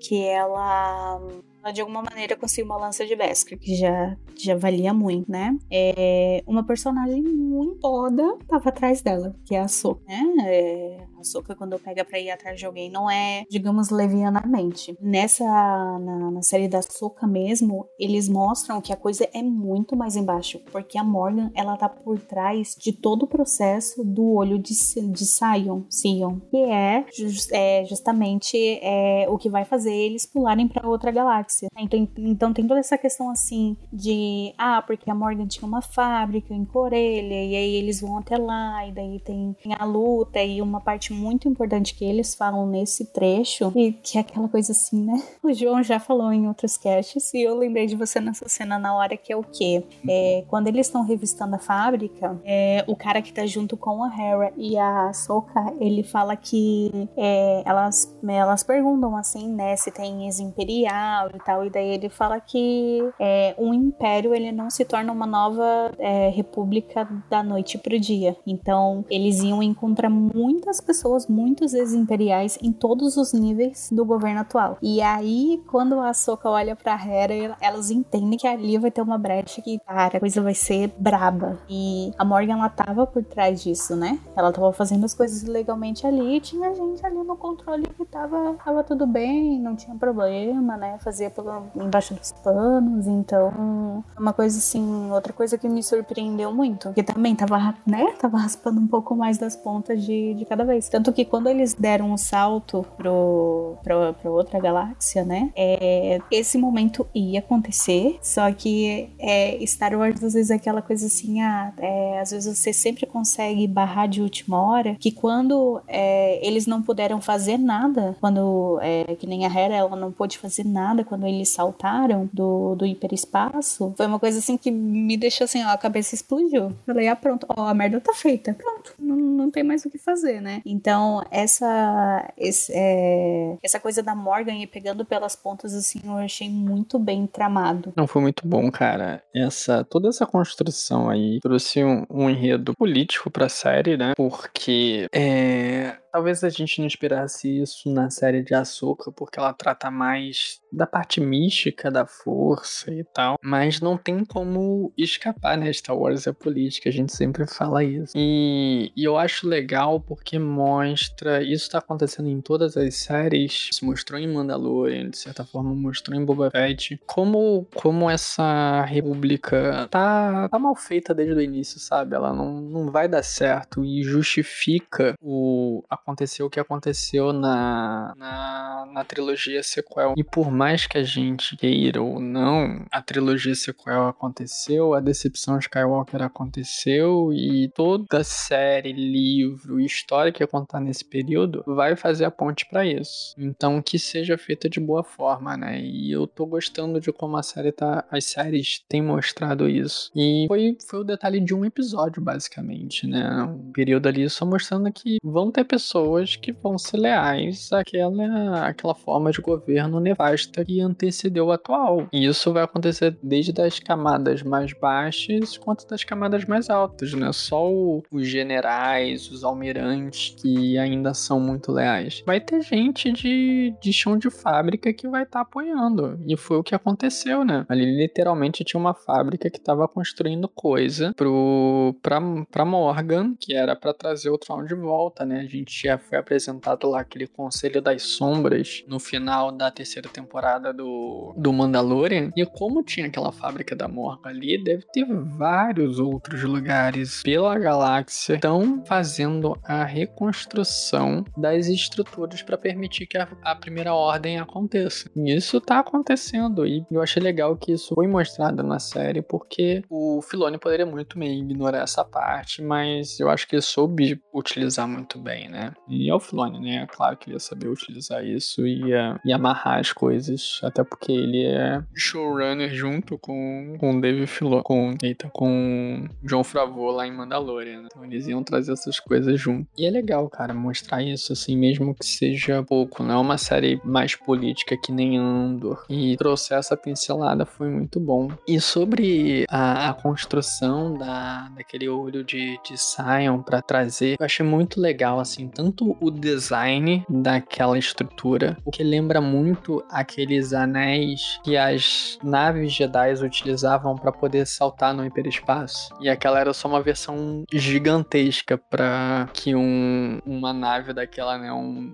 um Star Destroyer conseguisse passar. E a gente tá pensando que é para outra galáxia, né? Então era necessário ter uma propulsão que não se teria com os motores de hiperespaço comuns. E a gente acabou nem falando muito, mas toda a história no início, ali no primeiro arco, de encontrar o mapa para poder ir até onde o Troll tá, e se tinha essa história de ser algo milenar, né? Era um local que existia nas lendas, nos mitos, mas não se sabia onde tá. E aí eu vi até muita crítica de gente falando assim: ah, se já conhecia o local, porque ninguém nunca foi lá? Parece que as pessoas não, não sabem como funcionam as coisas dentro de Star Wars, né? Você precisa ter o local mapeado, não basta você saber que um local exista. Se você não sabe o caminho que chega lá pelo hiperespaço, você não tem como ir. Ainda mais sendo em outra galáxia, né? Pessoas não, não. Quem fala isso também, por exemplo, não viu Rebels, né? Porque no Rebels mesmo tem isso, né? O lance da, da, base, da base secreta deles lá. É. Exato. Ele achou, mas não, sabia, mas não sabia onde tava. Eles tinham uma localização ali, mas, mas até mapear pra saber onde tá, né? Ele, quando o Troll foi lá descendo lá os locais lá pra onde eles poderiam estar, né? É, é muito aquela coisa assim, o mapa de Star Wars, né? A galáxia de Star Wars. A gente tem é, as orlas exteriores, tem o núcleo ali, mas a gente também tem as regiões desconhecidas. Então, é região que não tá mapeada. Na, em Rebels, quando o Zeb conseguiu achar o planeta dele e que tinham outros Lassati, é diferente, né? Porque ele foi guiado pela força e também pelos. É, pelos outros dois personagens que estavam ali com ele, né? E imagina se tem uma região desconhecida dentro da galáxia de Star Wars, é o que, né, onde acontece a maior, né, 99% das histórias. Imagina outra galáxia. É, é, muito mais difícil, muito mais difícil. É aquela coisa assim, assim, na tua galáxia tu não tem nenhum mapeamento, imagina, imagina em outra. É sem cabimento, né? pois é, cara, não, não sabem nem todos os caminhos dentro da própria galáxia de gerar fora da galáxia. E eu tava até tentando racionalizar isso. Porque se é outra galáxia, vai ter uma outra órbita. Então, assim, aquele mapa que foi construído ali, a, a galáxia gira, né? Pode levar milhares de anos para uma galáxia dar uma volta completa, mas ela gira. Então aquele mapa poderia nem funcionar mais. Tipo, era um mapa que poderia acontecer só a cada 100 mil anos, sabe? E aí eu fiquei pensando, não, talvez a órbita da outra galáxia deve jurar, girar junto com a galáxia de Star Wars, então sempre se mantém sincronizado, né? Tipo a face da Lua com a Terra, que sempre mantém sincronizado. Eu fiquei tentando imaginar assim, por mais que Star Wars não precisa ter lógica, né? Afinal é fantasia, não é ação científica. Mas eu achei legal ficar pensando nisso e o pessoal só vendo problema, sabe? E tipo, pô, mesmo sabendo o local, sabendo que é outra galáxia, ou se fosse dentro da própria galáxia mesmo de Star Wars, se você não tem a rota de hiperespaço, você não tem como chegar lá. Não adianta saber que um local existe se você não, não tem um caminho, não tem a rota de hiperespaço. E, e o, o lance de ser o local de origem lá das bruxas de Domir também foi muito legal, porque deu um, um outro peso para isso, né? Porque eu acredito que quando o Filoni fechou Rebels, eu acho que ele não imaginou criar toda essa história. Tipo, só foi o, o Tron embora junto com Ezra e as baleias espaciais para algum local desconhecido. Como era um caminho não mapeado, né? Poderia até estar dentro da galáxia e eles só não iam saber aonde. Mas eu acho que construiu tão bem essa história de, tipo, é em outra galáxia, é num planeta que se era conhecido por alguns mitos dentro dos arquivos lá da, da biblioteca do Templo Jedi. Então se sabia que aquelas baleias faziam essas rotas migratórias para esse lugar. Então você tem toda uma conexão com isso. O Atalha botou aqui no, no chat, o nome é Perideia, ou Peridia, não lembro como é que se pronuncia, do planeta para onde eles vão. Por si só, eu acho que isso já é muito bem construído. Mas depois, quando a gente vê ainda que o Belen Skull vê uma estátua gigante do pai, e o pai, nesse caso, é o pai da representação da força, isso deixa a gente com muito mais perguntas, assim, e é o que tá deixando, é um dos motivos que a gente tá tão empolgado com a continuação dessa série, porque essa série, como eu disse, foca muito na, na parte mística da força, e esse é um arco muito interessante que foi apresentado pra gente em Clone Wars, que são a representação do pai, do filho e da filha, que o Anakin, como é o escolhido, ele é levado para lá. Eu não lembro agora qual era o nome daquele planeta, mas é um planeta que fica fora do, do universo, né? Ele fica em Mortis. Obrigado, Talia. Ele fica provavelmente ali no mundo entre mundos, né? Ele não fica fisicamente acessível. Tem um arco interessante, assim, mesmo quem nunca assistiu Clone Wars, pega só esses episódios para assistir. Vai ser bem legal, assim, são, acho que são três episódios ou quatro episódios, e como os episódios são curtinhos, 20 minutos, vocês veem rapidinho. E é muito legal para vocês conhecerem esses personagens e ficarem mais curiosos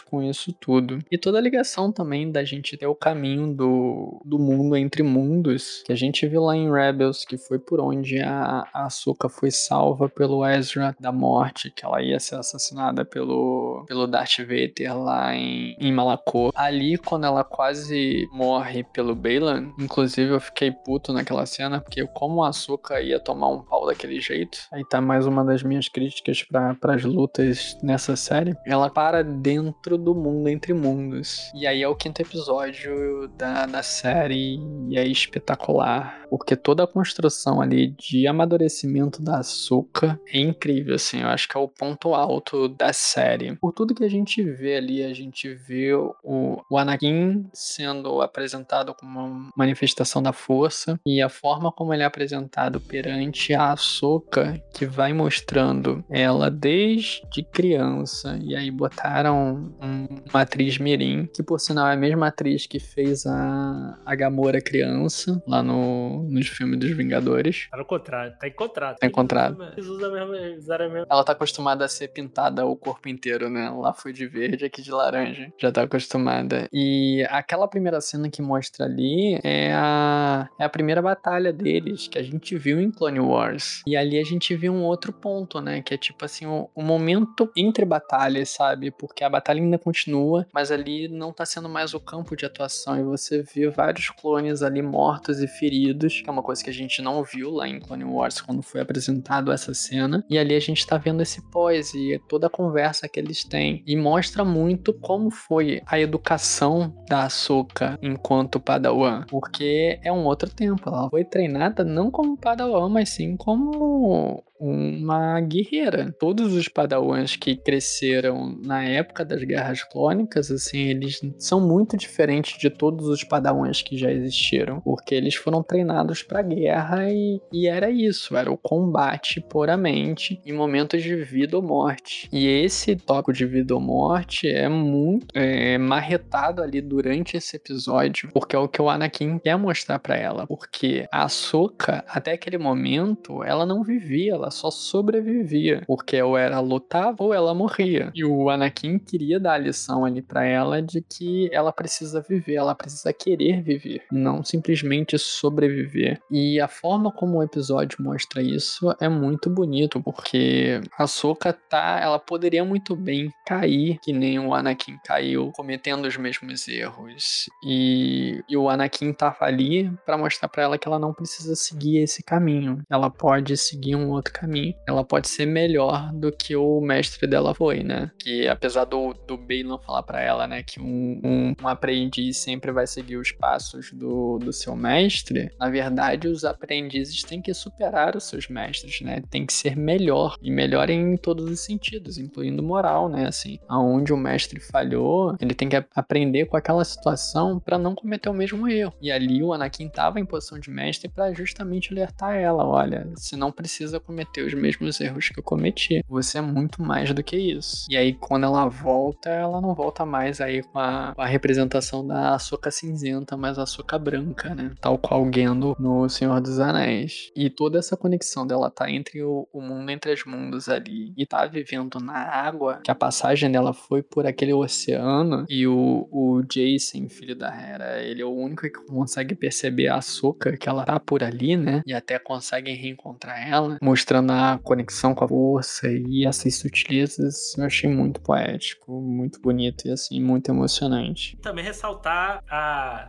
sacanagem que o, o Anakin faz com a, com a Soul. Ele encontra ela lá. Ah, falar, ah, quanto tempo que eu, que eu não te. Ah, você tá o mesmo. E você tá velha. Ah, mas é o jeito dele, né? Achei sacanagem. É, é, aquele. Sabe aquela pessoa que você não vê, você não encontra um tempão? Aí, aí, aí a gente fala, e aí, como é que você tá? E engordou, né? Aí você nunca mais quer ver, você quer matar aquela pessoa, você nunca mais quer ver, falar, ah, por isso que nunca vê aquela pessoa mais. É, é o Anakin, cara. Pô, é um vacilão, mano. quando, ela, quando, ele chegou, quando ele chegou ali, ele mandou um bem abusado. Nossa. Ali, foi muito bom. A construção dessa cena do início ao fim foi maravilhosa. Maravilhosa. É, pra falar a verdade, eu tive que. Gente, eu assisti esse episódio acho que umas cinco vezes. E nas cinco eu chorei, mas tudo bem.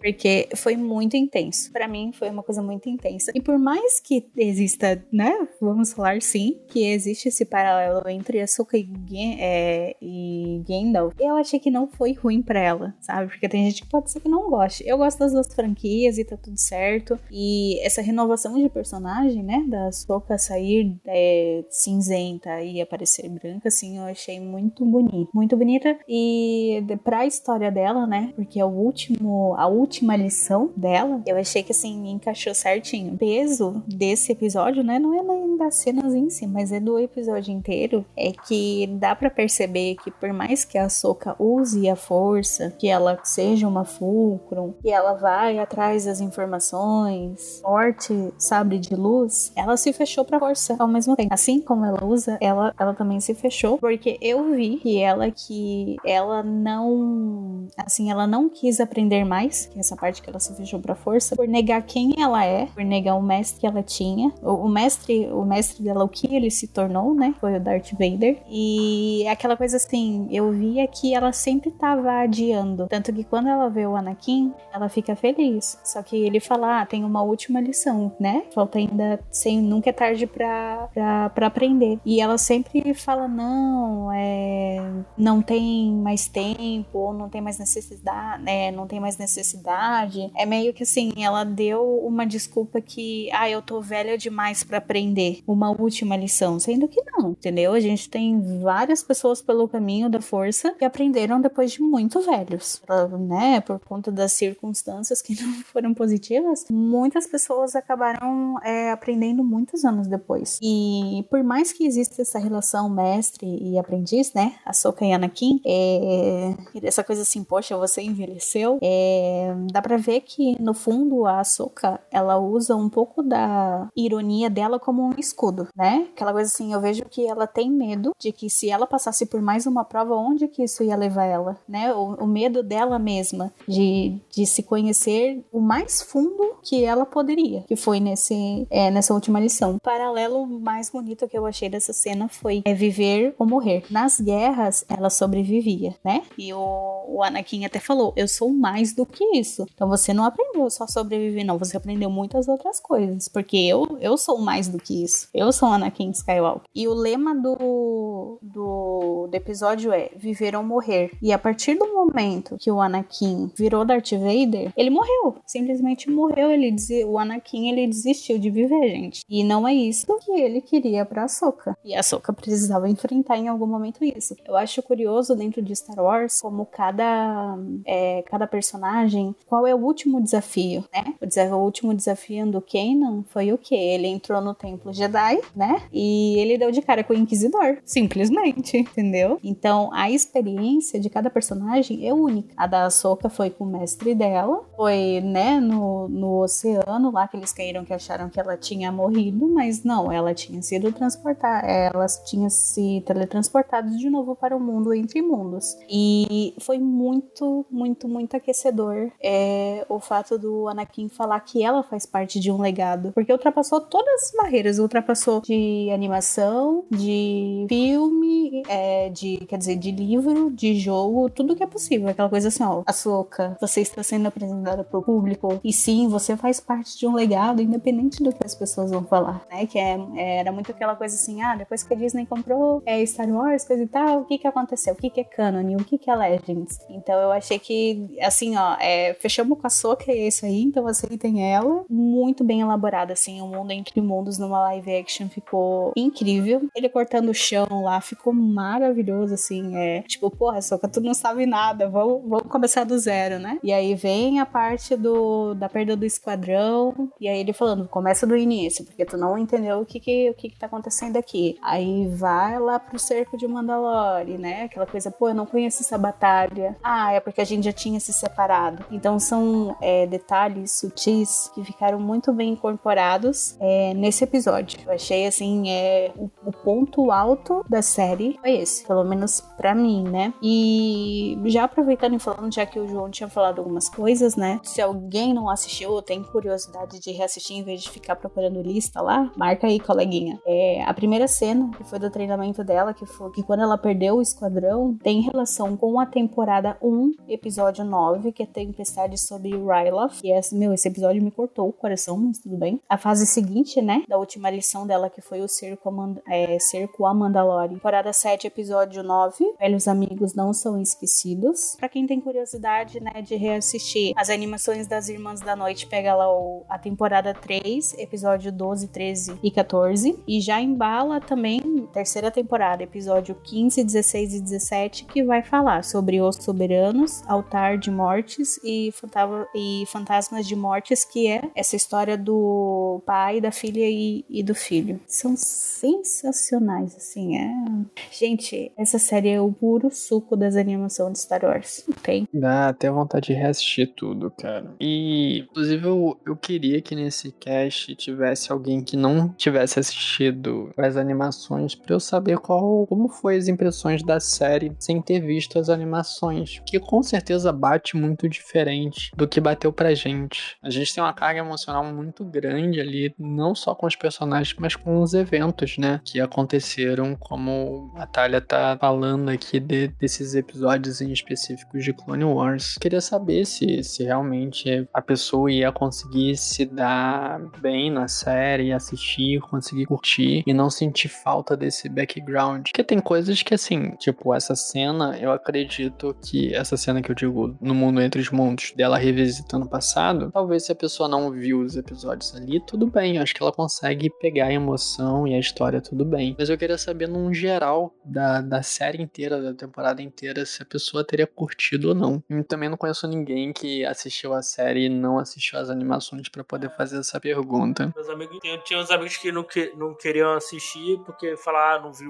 Eu não quero assistir. Eu falei, cara, assim, é, não precisa assistir, mas assim, é, até se você estiver ouvindo caso você esteja ouvindo não. Ah, eu sou obrigado a assistir Rebels. Não, assim, na, no próprio Disney Plus tem lá os episódios chaves que apresentam a Soca, você tem uma noção, apresenta esses personagens pra você ter uma noção. Mas é, recomendo assistir porque Rebels é uma ótima série. Rebels, é, depois ver, ver, o Clone, ver o Clone Wars, assim, porque são, ver, porque são séries muito boas, assim, vale a pena assistir. Então, pô, ou você pelo menos vê esses episódios chaves, depois se você quiser, vai atrás, porque você vai, você, você vai gostar. Vale, vale a pena assistir. Cara, uma dica, assim, transforma Clone Wars na sua série do almoço, que é curtinho, você assiste um episódio só para se entreter enquanto você está almoçando, sem compromisso. Porque eu sei que as primeiras temporadas de Clone Wars é uma coisa muito procedural, então assim, é voltada para o público infantil, então tem muita gente que não tem saco de assistir, principalmente as primeiras temporadas de, de Clone Wars. Depois não, depois fica, toma um escopo assim que a pessoa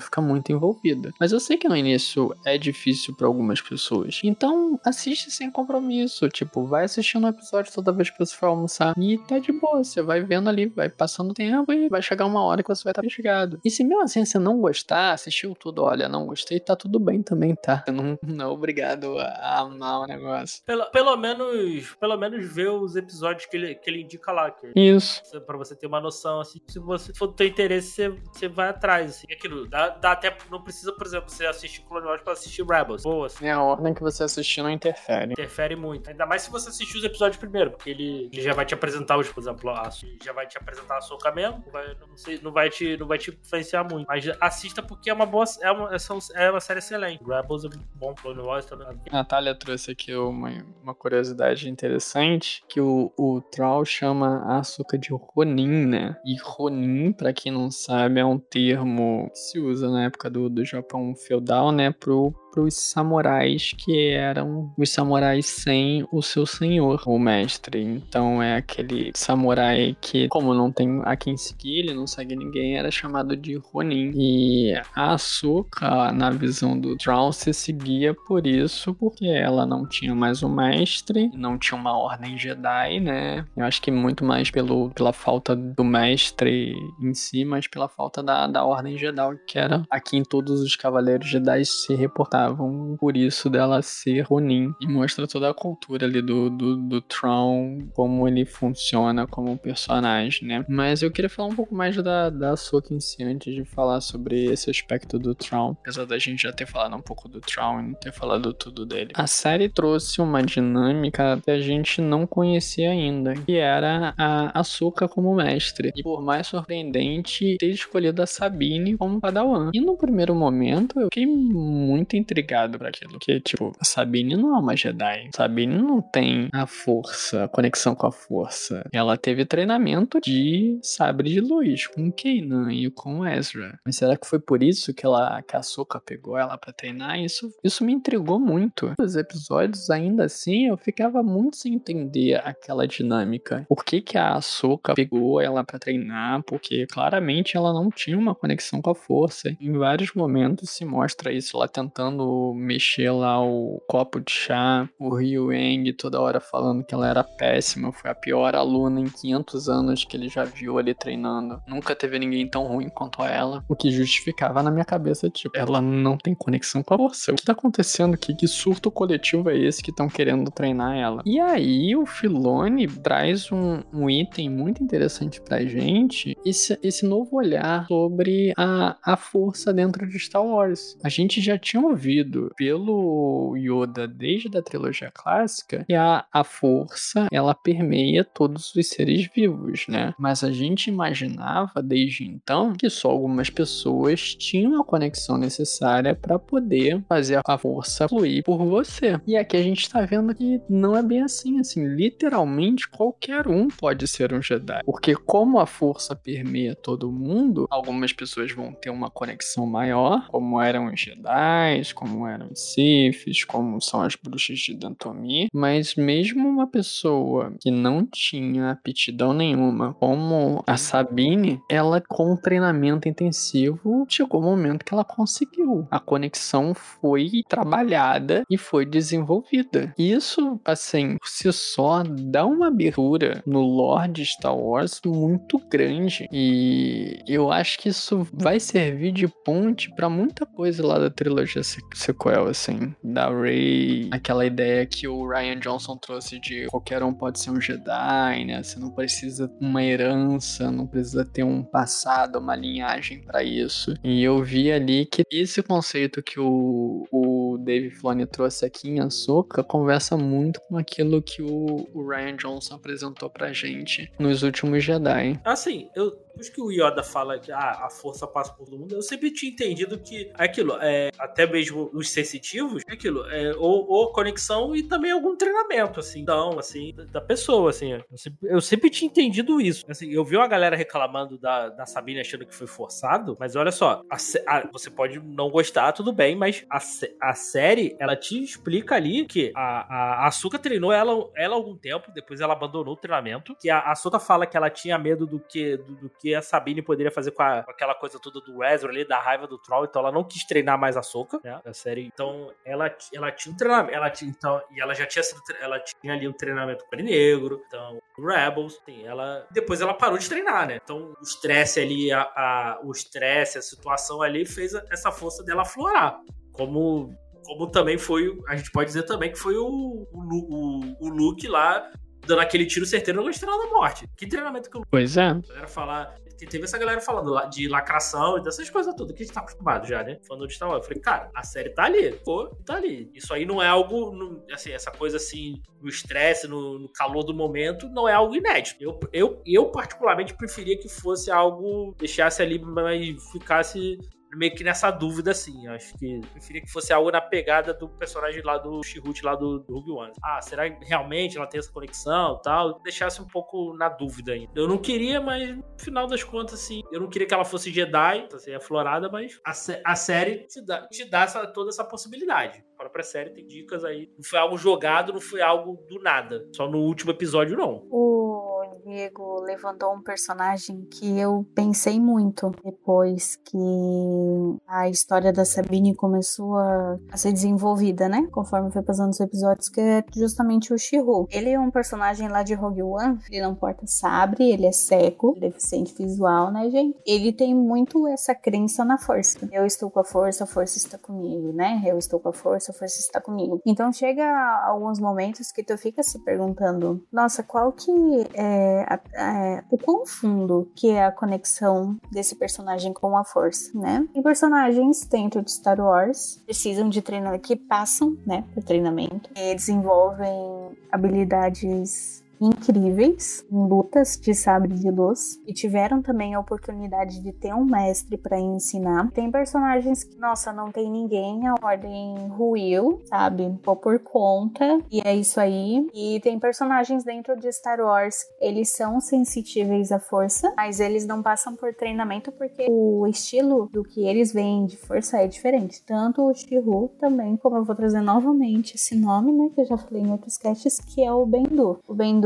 ele é um personagem extremamente misterioso dentro de Star Wars, só que ele tem uma conexão muito grande com a Força, né? Quem assistiu Rebels e, e sabe tudo o que acontece no planeta é, em que eles usam como base, né? E ele vira a tempestade, tu vê que a coisa é muito diferente. E aí vai muito se você também está aberto, né? Você telespectador, né? Pessoa que está ouvindo esse cast, até que ponto você está aberto a essas ideias também, né? Nem você quer só sabe, de luz e popô, ou, ou você quer ver realmente é, em prática que a força está em todos os seres vivos. Vou ser sincera, né, já que a gente tá é, falando um pouco da, da Savini. Ela é uma personagem assim que eu não pensei que ela ia ser treinada nas artes Jedi, por mais que ela tenha tido contato com o Kanan e com o Ezra. Depois eu vou, eu vou fazer um adendo também, se não esquecer. Mas era porque ela portava o sabre negro. Né? Aquilo ali era extremamente importante. Aquilo ali, o Will Mandalor de novo, um tempo depois. Mas é, a arte do sabre ela já sabia, né? O ataque, a defesa. Então é, ela teve um mestre maravilhoso, por mais que tenha sido por pouco tempo. Mas enquanto o sabre estava na posse da mão dela, né? É, teve alguns momentos assim muito instáveis, né? A Sabine, ela é uma personagem que das animações, ela é sempre muito é, explosiva, mas ao mesmo tempo carinhosa e ao mesmo tempo se tinha alguma coisa realmente incomodando ela, ela falava. E não é uma personagem que essa série atualmente. Eu vi uma Sabine mais fechada, mais reservada. É... Poxa, meu treinamento deu certo, então eu vou jogar tudo pro ar, né? Sendo que foi uma questão de é, conexão entre mestre e aprendiz, né? É... Se isso vai ser explicado, o motivo da Soka é ter escolhido a Sabine para, é, para ensinar, né? pode ser que isso seja mostrado mais para frente. E eu gostaria de uma boa explicação, porque para mim ficou alguns furos é, dentro, da, dentro dessa parte da, da história. O que menos me agradou dentro da série, né, que é as minhas críticas negativas, é justamente isso. Qual que foi o, o motivo? Assim, a gente compreende qual que foi o motivo da Soka não ter é, não ter a vontade de treinar a, a Sabine, que foi justamente é, em um momento de perda, né? E a dor leva ao ódio e o ódio leva ao. Então, totalmente compreensível sabendo ter perdido a família dela inteira no, no, no purgo de Mandalor. Mas é, por que ela, né? Por quê? Uh, pra mim ficou um questionamento muito grande. Uma lacuna já foi resolvida, né? O porquê que ela.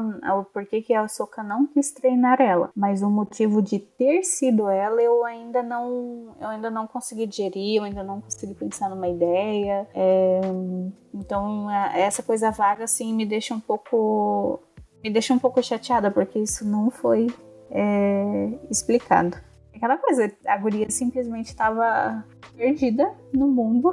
E é muito, é muito comum hoje em dia em Star Wars, né? É, vamos falar dessa cena, mas tudo bem.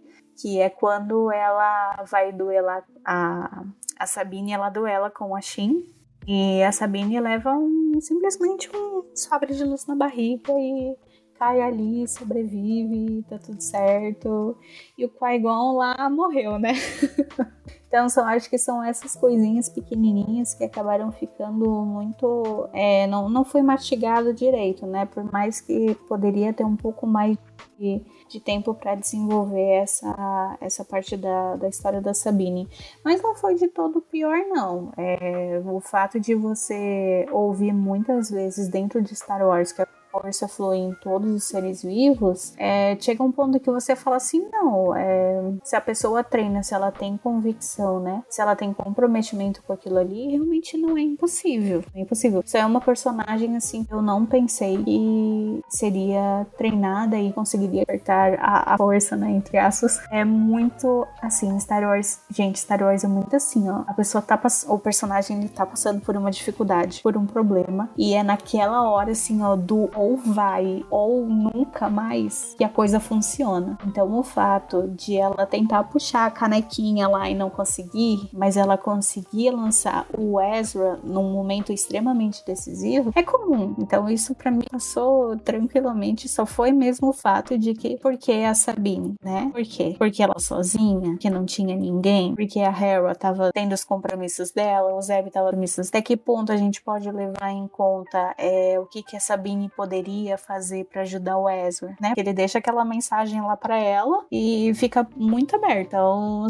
são, pequenas coisinhas assim que poderiam ter aparecido na série, mas acabaram não aparecendo. Então, sim, pra mim passou. E ver a Ahsoka como mestre, sensacional, sensacional. Assim, mostra é, os medos do mestre, sabe? Porque quando você tem um mestre, você, você só olha as qualidades. Nossa, essa pessoa é muito boa, ela tá me ensinando e tudo mais, mas você não vê é, o medo que essa pessoa tem, sabe? Poxa, e se, e se eu não for um bom mestre? E se alguma coisa der errado? E se eu treinar a Sabine num momento ruim da vida dela? Eu vou ser causadora de muito problema, né? Então, teve muitos impasses, assim, que acabaram sendo mostrados na série. E uma coisa que o Anakin falou, que eu acho válido, independente da é, se é série, se é filme, se é animação, ele diz que como Jedi é nosso trabalho liderar, mas não significa que não cometemos erros. Então isso, a partir do momento que tu aceita e que tu compreende o peso dessas palavras, vai dar o teu melhor, mas você vai saber que você vai errar muito. Por mais que assim, às vezes o teu aprendiz esteja fazendo um trabalho excelente, tem gente que vai falar: "Não, eu queria mais, quero ensinar mais, eu, quero ser mais", porque todo mundo quer ser mais. Todo mundo quer dar o melhor de si. Então essa relação de mestre e aprendiz, vindo da visão da Soca, sensacional. Sensacional assim, também foi uma coisa que, que eu gostei muito e foi bem desenvolvida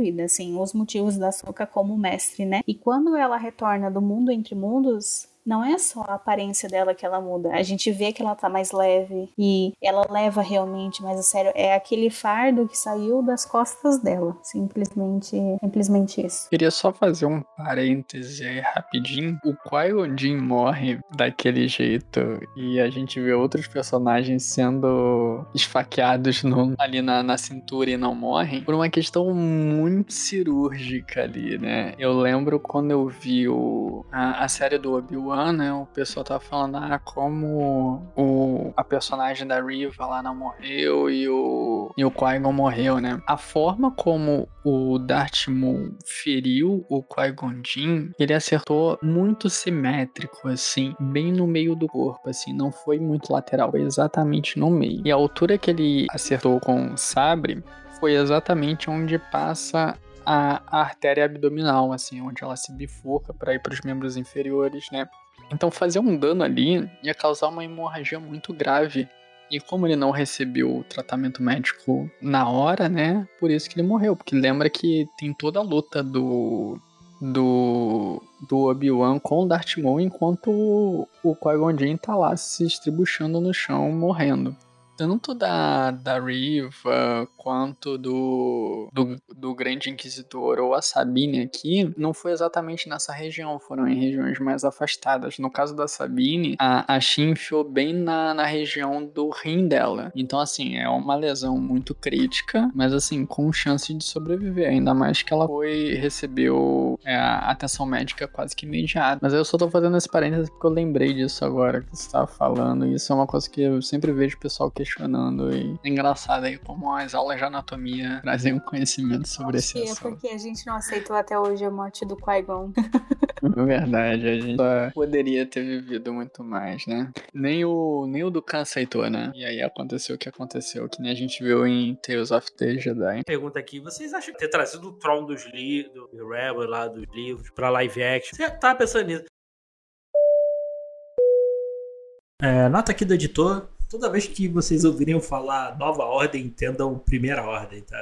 Eu errei aqui e desculpa aí, gente. Valeu.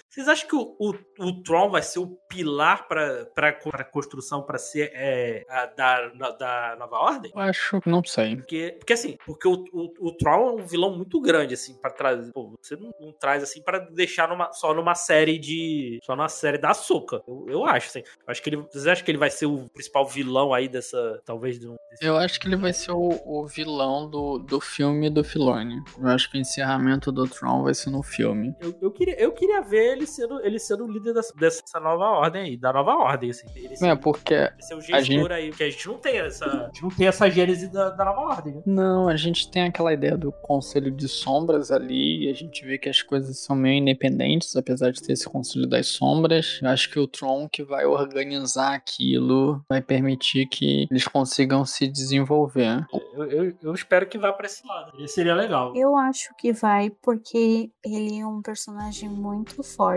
dentro da franquia. Ele pode não ser conhecido nos filmes, mas a gente sabe o poder que ele tem pelas animações. Então, Até porque a gente falou, né? É, a gente falou, né? Estão fazendo aí tudo aí pra Palpatine, clonagem de Palpatine palatável, né? Mandalorian, isso em Bad Batch. Por que, por que não, por que não dar essa. dar uma origem aí pra nova ordem? é, eu vi que o pessoal comentou bastante sobre isso e pra mim assim é uma coisa que é válida. Pra mim é uma coisa que se o pontapé inicial for por conta dele, pra mim tranquilo. Mim tranquilo porque é, a ambição dele vai durar muito mais tempo depois, né? Dura muitos anos ainda pela frente. É, não sei qual, vai ser o destino dele, né? Eu também não li os livros em que ele tá. é, em que ele se faz presente, mas assim, que ainda ele tem coisa pra fazer, ele, ele tem. Seria extremamente injusto, né? Você exilar um personagem, nem ele, trazer de volta.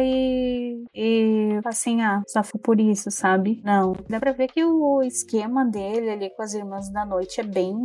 é bem fundo. Tudo que ele fez em Peri- Perídia é, foi por causa das Irmãs da Noite. Então a coisa vai ser bem. Eu espero assim que seja bem dark mesmo. Eu tô, eu tô esperando uma história assim. O, só uma curiosidade aqui, eu vi que o Timothy Zahn, ele foi consultor, da, foi um dos consultores da série, né, Pra poder fazer o desenvolvimento do Tron. Pra quem não sabe, o Timothy Zahn é um autor de livros e foi ele que criou o personagem do Tron. É, antes de até as prequels, né, teve uma trilogia de livros chamado Herdeiro do Império, em que contava a história após o episódio 6, né, o Retorno de Jedi. E aí tinha esse, o Troll, que era o Herdeiro do Império, ele faz o Jedi, o, faz o Jedi, faz o, a reconstrução do, do Império a partir dele, né, e aí tem toda uma história muito interessante, um personagem muito bom, né, e por muito tempo, assim, o pessoal chamava esses livros dos episódios 7, 8 e 9, né, por conta disso, era tido como se fosse o, o oficial, né, e aí depois, com, com a era Disney, tudo isso virou Legends e tal, e aí na série Rebels eles trouxeram o personagem de volta, e aí em outro contexto, né, porque agora parte do, do novo cânone, então o personagem passou por algumas mudanças, mas essencialmente era o mesmo personagem, só com as mudanças suficientes para ele encaixar ali dentro desse novo cânone. E até teve um, um livro depois da série Rebels, que se chama Tron, também escrito pelo próprio Timothy Zahn, né? Mas aí escrevendo o personagem encaixado nesse novo cânone. E aí eu achei muito, assim, importante eles terem trazido Timothy Zahn de volta, né? Já que eles iam estar tá abordando esse personagem para ser o consultor e, tipo, ajudar na construção do personagem dentro da série. Eu ia fazer uma pergunta, porque assim, eu não li os livros. Eu não sei se vocês leram também ou ouviram algum spoiler, mas desde o trailer da Ahsoka, eles falam justamente essa coisa do ser o herdeiro do império. Aí a minha dúvida que ficou é por que herdeiro? Sabe? Não é. Eu não vejo que é. Tentar uhum. explicar a minha pergunta, né? Não é herdeiro, no caso, filho, né? Relação é, sanguínea ou, enfim, né? Relação de pai e filho ou familiar. Mas é, eu queria só entender um pouquinho melhor esse contexto de por que ele seria o herdeiro do império. É, uma... é no sentido de que com a morte do imperador ficou um vácuo uhum. de poder. Então, assim, o império começou a ruir por falta de liderança. O Tron seria um cara que conseguiria manter o, o império unificado, continuar é, vivo. Até porque, se eu não me engano, assim, se fosse colocar numa hierarquia, né, ele não estaria muito abaixo do Darth Vader, né? Digamos, Palpatine, Darth Vader e talvez o, o Tron? O Tron ele estaria mais abaixo, assim. É, quem estaria mais alto do que ele seria o Tarkin, porque o Tarkin era o, era o geral, né? O Tron, ele era um, o, era um grande almirante, né? Então ele era responsável por, por um setor da galáxia, mas não inteiramente, tanto que ele ficava com a parte mais da orla exterior. Mas muita gente morreu, né, com a destruição da, das duas estrelas da morte. O Tarkin morreu na primeira,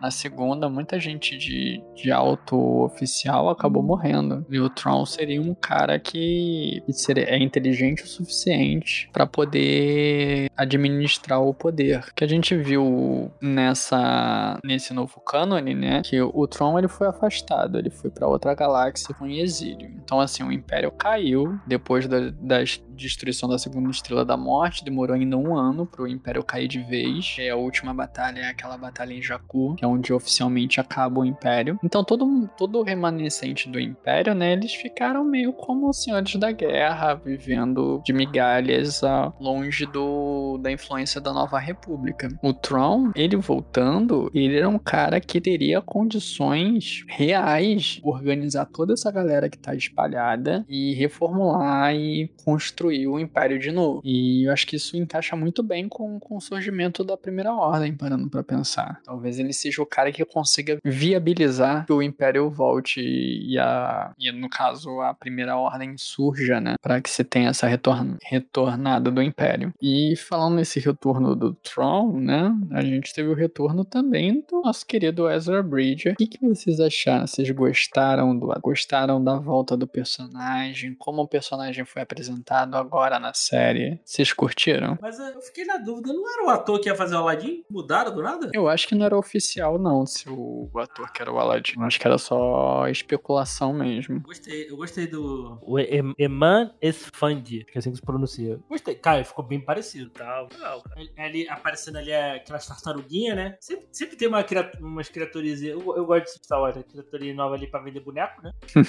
eu, eu, gostei, cara. É, tu vê que ele não. Ele, ele tá muito mais poderoso, né? Ele fala, ele chega ali na. Quando ele, a Sabine reencontra ele e tal, eles são atacados ali e fala: Não, pode usar o sabre aí que eu me garanto. Só foi na força, irmão. Não foi naquelas também, né? Porque eles poderiam. Mas aí eu acho que a questão da, da coreografia de lutas mesmo ficou a desejar. Mas achei legal ele, ele segurando o sabre só usando a força, né? Tipo, segurando a investida da Shin com o sabre, parando ali só usando a força. Não é algo inédito em Star Wars, a gente já tinha visto antes, mas eu achei que foi foi, funcionou muito bem, ainda mais que ele só tá utilizando a força, né? E o mais legal foi o desprendimento dele. Tipo, olha, eu preciso mais desse sabre. Eu pelo menos não quero usar o sabre agora. Vou na força que vai ser o suficiente aqui. Eu esperava, eu esperava um personagem um pouquinho mais desesperado, menos de boa. Assim, que ele tá mais malucaço, assim, preso e tal. Assim, dá a entender que ele tava, que ele tava, entre aspas, de boa, né? Porque ele não tava, ele não tava, assim, ah, ele vai estar naquele planeta ele sendo caçado ali toda hora, dia, dia assim, dia também pelo Troll e pela,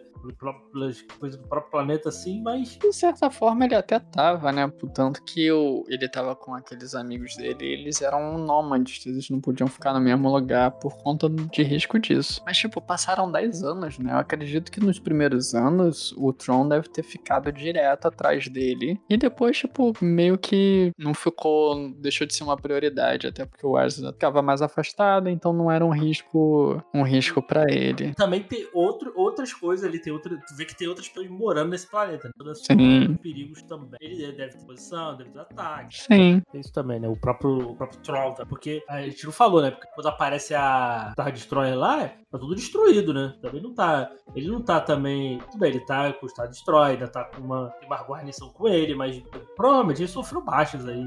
Com certeza, ao longo desses 10 anos ele sofreu muitas baixas. Pensando em equipamentos, naves, essas coisas, há 10 anos sem peça de reposição, né? Então as coisas quebravam, tinha que fazer gambiarra. Mas se tu pensar, olha a quantidade de, de Stormtrooper que tinha ali. Por um Star Destroyer daquele tamanho, ali tem menos de 5% do que tinha da galera.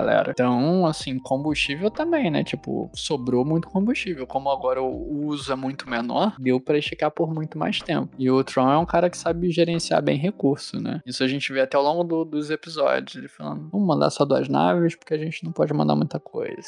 Tem que gerenciar. Duas naves é- pode ser uma perda aceitável. E ele ficava muito nessa, né? E um, um ponto muito bom, assim, pro design de produção foi as armaduras remendadas dos Stormtroopers. Ficou muito bonito. É, assim, só voltando um pouquinho, desculpa. Eu acho que algumas coisas, que nem essa questão de suprimento e reposição de peça e tudo mais, é, além do Tron saber, é, porque ele é muito perspicaz, assim, ele também sabe, ele sabe pegar na ferida, né? Essa questão da gestão, né, de materiais e tudo, que, que ele também tem conhecimento, é, eu acho que isso auxiliou ele, mas eu não sei até que ponto, nem por exemplo, e as Irmãs da Noite podem pá, fazer uma magia lá e deixar a nave dele no ar, só com a magia, entendeu? Eu não sei é, até que ponto foi usado é, o, o recurso das três mães para fazer com que ele permanecesse pelo menos com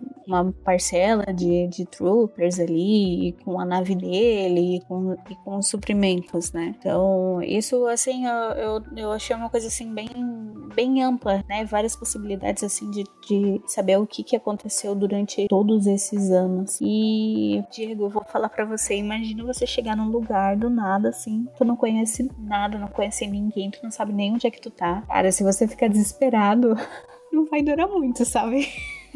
então eu acho que o, o, Ezra nesse ponto ele, ele se folgou um pouco, mas é porque ao mesmo tempo acho que ele confiou na força, né? Porque ele tinha dado uma missão para Sabine e ele sabia que não ia decepcionar ele, mas é muito assim, é... não tinha muito o que fazer, né? A coisa mais importante é voltar para casa. Só que ele viu que também o, o próprio Tron não conseguia isso, né? Então é, essa questão do exílio dele, mas de ele não abandonar a força, eu achei bem, bem bonita. E só para acrescentar uma coisinha, é, eu achei muito mais legal o encontro do Ezra com a Ahsoka do que o Ezra com a Sabine.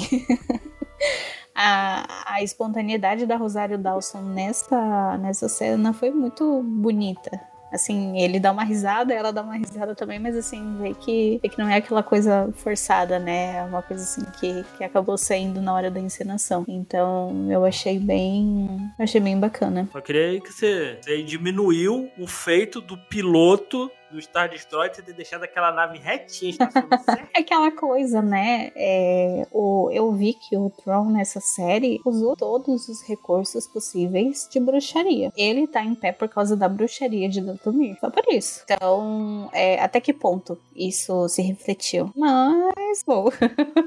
Sobre o, o Ezra tá de boas, isso foi uma coisa que eu vi críticas também, assim, que não gostaram e tudo. Mas eu tava pensando enquanto vocês estavam falando aí, né? É, é como se ele tivesse num, numa ilha Exatamente. deserta por tanto tempo. É assim, ah, pode ter o momento da raiva, da loucura, mas isso vai passar. Ele tá há 10 anos lá. Então, assim, a, a passagem de, de tempo pra ele tem outro impacto. É como se ele tivesse uma eternidade ali. Que nem aquele o, o filme O Náufrago com, sabe, o, aquele Tom filme Hanks. antigo. Com Tom Hanks, isso, obrigado. Eu tô. Desculpa, ouvinte, eu tô esquecendo o nome de tudo. É nome de lugar, nome de pessoa. Tom Hanks, que no início ele ficava aquela coisa muito eufórico, mas no fim ele tava de boa, porque o tempo pra ele passava de maneira diferente. Por mais que a prioridade dele fosse sair daquele lugar, assim como é o Ezra, né? Ele queria sair de lá e voltar pra família dele, que eventualmente ele conseguiu. E isso eu até entendo assim, ele ter ficado de boa da Ahsoka e a, e a Sabine terem ficado pra trás. Porque por mais que ele ia sentir falta delas e por saber do destino delas, delas ficarem presas, né? Tipo, era a hora dele de voltar. Então, antes de tudo, essa era a prioridade pra ele. E no, no ruim, no ruim, diferente dele que tava sozinho, elas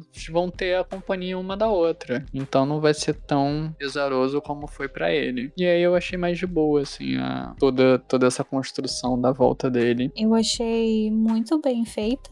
É, duas coisas, né? O pessoal reclamou bastante sobre a aquela, aquela perseguição que teve, que os nativos estavam usando estilingues, mas isso é muito Ezra Bridger quando ele era jovem, assim, muito novinho, antes de entrar pro esquadrão da Hera, porque ele também andava com estilingue pra cima e pra baixo. É, são é. pequenas representações das animações, né? Então, quem assistiu a animação sabe. O final dessa.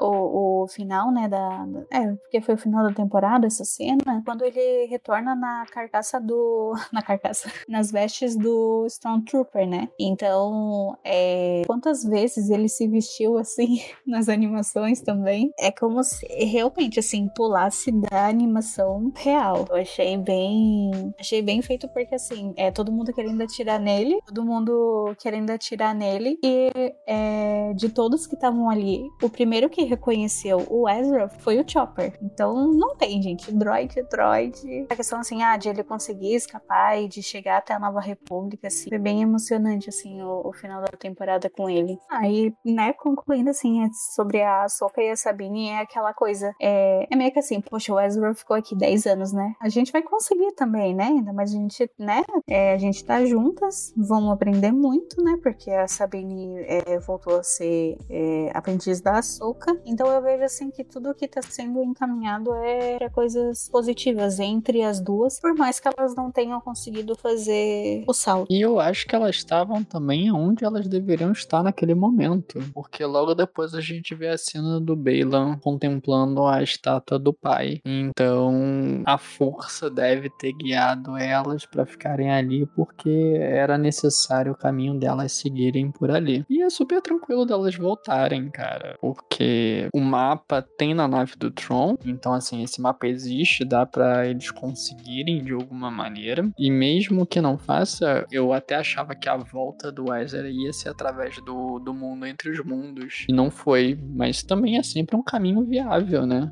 Elas voltarem através do mundo entre os mundos, ainda mais que elas estão indo atrás dessa, de alguma coisa ligada ao. E as coisas que a gente viu em Mortis. Então, pode ser um caminho de volta também. O Tron ter voltado pra galáxia, eu acho que era o esperado, né? Eu acho que seria muito anticlimático se tivesse uma batalha épica e eles derrotassem o Troll ali naquele local em outra galáxia. Acho que o Troll tem que voltar mesmo, tem que tacar o terror pra poder pavimentar o surgimento da, da primeira ordem. E acho que faz muito mais sentido ser dessa forma. Enquanto eu falava isso, lembrei aqui do fato da, da Sabine, né, ter entregue o mapa pro, pro Bailan, porque ela tava atrás do. Na real, ela queria era voltar pro Ezra, né? E não se preocupando muito com a consequência do, do retorno do Tron. Não que ela não soubesse da consequência, mas assim, ela tava numa situação que foi uma atitude passional, né? E, tipo, é totalmente humano alguém fazer isso. Eu vi críticas, ai, porque ela fez isso. Cara, pessoas tomam atitudes que não Cara, são racionais. Eu achei assim, ela tava com o mapa na mão, com uma arma apontando pro mapa, certo? Aí a Soka chega chegou, né, um pouco antes e falou: olha, é, você precisa destruir, porque, né, é,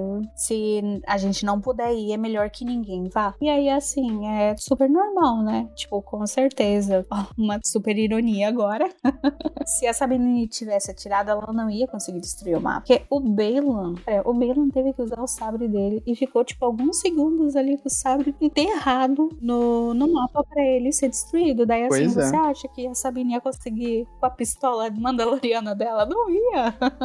não ia, por mais que ela quisesse, entendeu? A única coisa que mostraria nessa cena seria realmente a intenção dela. Não, eu tô fechada com a soca, então a gente vai destruir aqui o mapa. Só que não ia conseguir. Então, de é, ela, ela cedendo o mapa por, é, por espontaneidade ou por pressão, o resultado eu vejo que eles seriam mesmo. Só que é aquilo que, que o João falou, né? Assim como a Soca e a Sabine ficaram é, na, na, em Perídia, é, porque elas precisavam estar ali naquele momento, a decisão da Sabine, independente se fosse entregar ou fosse destruir, ela, ela também, é, aquela coisa assim, ela também devia estar naquela hora, naquele momento ali, entendeu? Então, é uma coisa assim que eu não, eu não vi muita neura. Eu só achei assim que foi um, foi, foi mais tranquilo, assim, a Sabine não precisou nem se preocupar muito, porque ela ficou é, enclausurada o tempo todo, mas assim, ela, ela chegou no destino que ela queria, que era é, até o Ezra. Então, então ela seguindo a ideia da Soka ou não, deu, deu na mesma pra mim. E eu acho que dentro da história de Star Wars, esse foi o- a vontade da força, entendeu? se, for, se for levar assim, bem ao pé da letra, eu acho que é, eu concordo que esse foi o caminho da força, in- influenciando a, a Sabine. É isso. Não real isso, né? Assim, independente da atitude que ela tomasse, o destino ia ser o mesmo. Mas ela ter tomado a atitude dá peso pra personagem. E eu acho que isso é de uma importância tão grande pra construção da história que isso devia ser valorizado, né? E não criticado. Aquela coisa, a Sabine ia se livrar do mapa, ia jogar o mapa no mar. Não, né, gente? Pelo amor de Deus.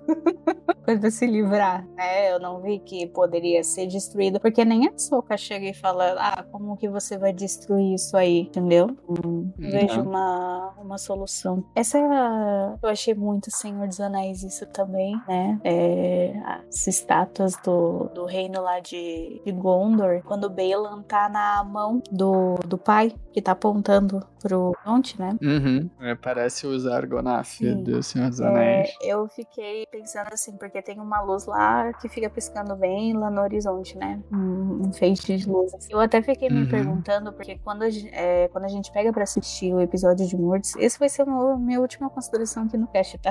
Mas quando a gente pega pra assistir a história de Mortis, é um local que puxa a nave do Anakin. É um lugar invisível que eles não conseguem, é, eles não conseguem ver, não tá mapeado, mas eles veem que de alguma maneira eles, eles entraram em algum planeta, eles entraram em algum lugar. E essa ideia do feixe de luz, assim, que eu fiquei pensando, poxa, o que que poderia ser, né? E para as meninas conseguirem escapar, porque a, a Asuka ela tem uma relação direta com a filha, né? Então eu acho que é só questão de tempo de disso aí amadurecer dentro da, da história da Asuka. Mas eu até pensei na possibilidade de que é, naquele horizonte, né, poderia ser. é, como é que eu vou falar? Poderia existir uma fenda entre tempo e espaço, que o mundo entre mundos mesmo, é, sendo a salvação dos personagens que ficaram em Perídia. É só uma só uma observação minha, assim, que só pensei na hora e eu falei, ah, pra mim seria justificável, né? Então, é um, é um final que ficou muito aberto, assim, mas que me deixou bem, bem curiosa. Só a gente também, a gente também não pode sair desse, a gente falou bem por alto aí. Bom personagem que apareceu aqui foi o Ryu Wang. Hum, esqueci dele, coitado. Com certeza, cara.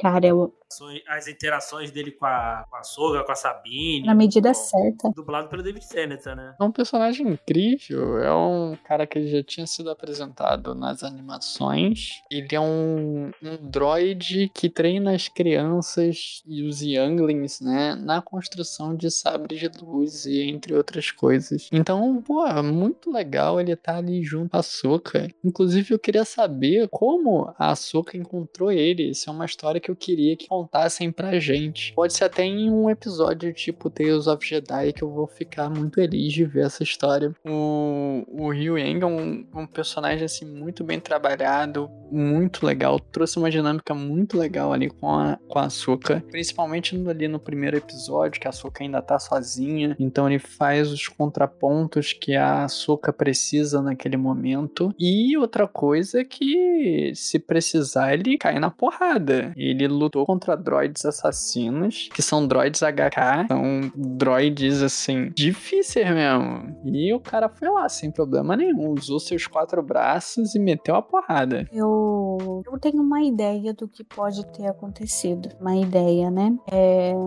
lá vem eu de novo com o episódio. A Soka já conhecia o Ruyen, justamente porque ele era o droid que auxiliava na montagem dos sabres de luz, né? Aparece lá na quinta temporada, episódio 6, 7, 8 e 9, né? Que conta a história do, dos Padawans quando eles vão é, pra. É Ilium, se eu não me engano, né? E.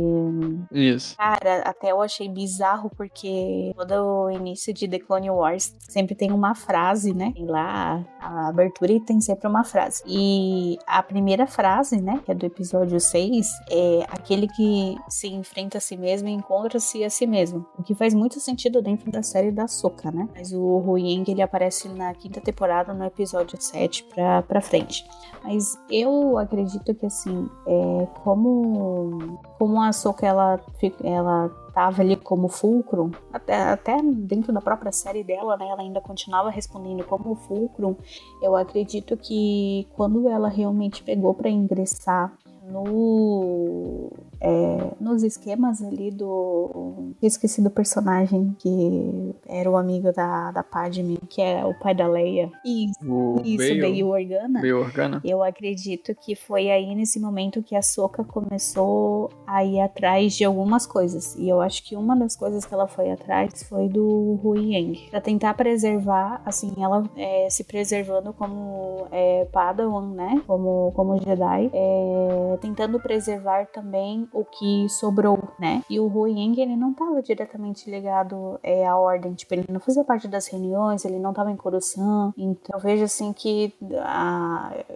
se ela pôde escolher é, salvar alguém ou trazer alguém para essa rede fulcrum, é, foi o Hu Yang, porque também a importância dele, é, assim, ele tem o, o, o armazenamento dele, né, o banco de dados que esse droid tem é extremamente valioso. Ele consegue identificar o sabre do Baylan só pela uma imagem, né? Ah, isso aqui é característica é, de um é, de um Padawan do templo, tal, tal, tal. Já esse aqui não. Então, é, eu acho que teria sido muito, assim, muito, muito fora, né? E é muito aquela questão, assim, todo mundo de Star Wars sempre tem um droid. E a Ahsoka não tinha nenhum, né? Então eu acho que juntou o útil ao agradável, assim. Então, eu acho que cresceu muito pra ela, mas também cresceu muito pra ele, porque eles fazem uma dupla muito boa. O- uma curiosidade aqui sobre o Liu Yang, a história é que ele apareceu no Templo Jedi numa caixa azul, uma grande caixa azul, né? Milhares de anos antes, né? Do, de, de começar a ensinar a construir é, sabres de luz, né? E aí é legal porque ele- a voz dele é do, do David Tennant. O David Tennant é famoso por interpretar o Doctor Who e o, o veículo do, do, do Doctor, né, na série é uma caixa azul grande. Aí a referência cruzada. E ele é muito velho, ele tem mais de 25 mil anos. Cara, agora, o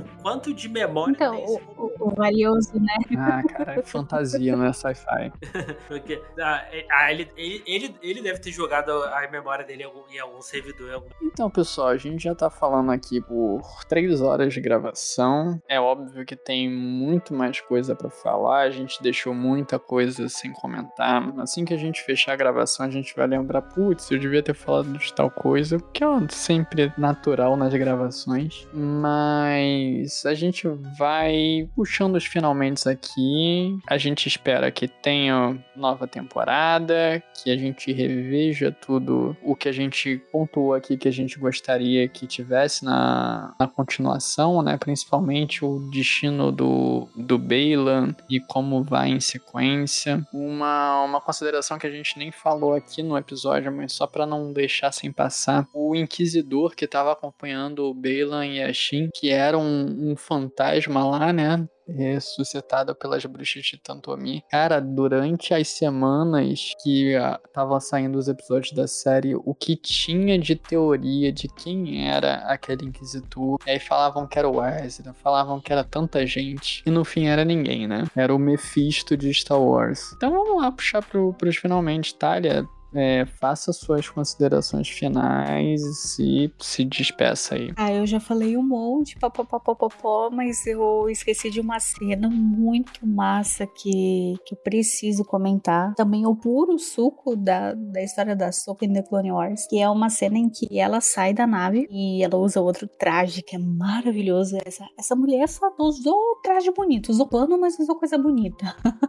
é, que é a, a, a cena em que ela fica fora da nave, porque a Shin e mais o Shin, o o. Ah, eu não sei. Deve ser algum irmão, que eu não sei qual, qual deles deve ser. E mais um, um personagem de apoio. Eles vão para tentar é, abater a nave dela. Junto com. Né, tava ela e o Hu Yang logo depois que eles passam o.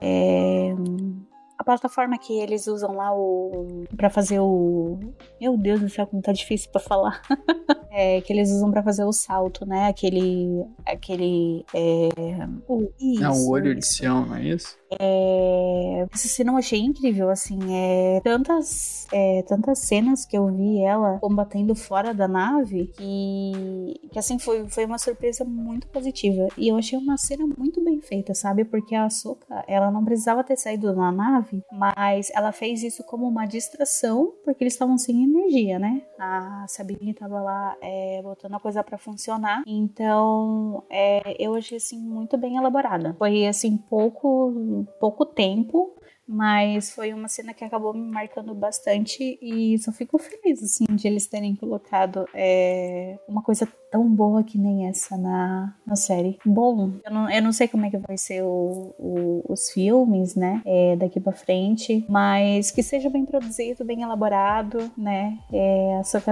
eu achei que tava num ritmo legal, não confirmaram segunda temporada nem, nem nada até o momento, mas eu sempre fico no aguardo porque eu sempre vejo que pode ter conteúdo a mais, né. O máximo que pode acontecer é a gente sair de série pra daí pra filme, daí pra série de novo, pra filme, e assim, é, é vai intercalando. Mas essa é minha deixa, né, do, dessa, dessa última cena que eu comentei.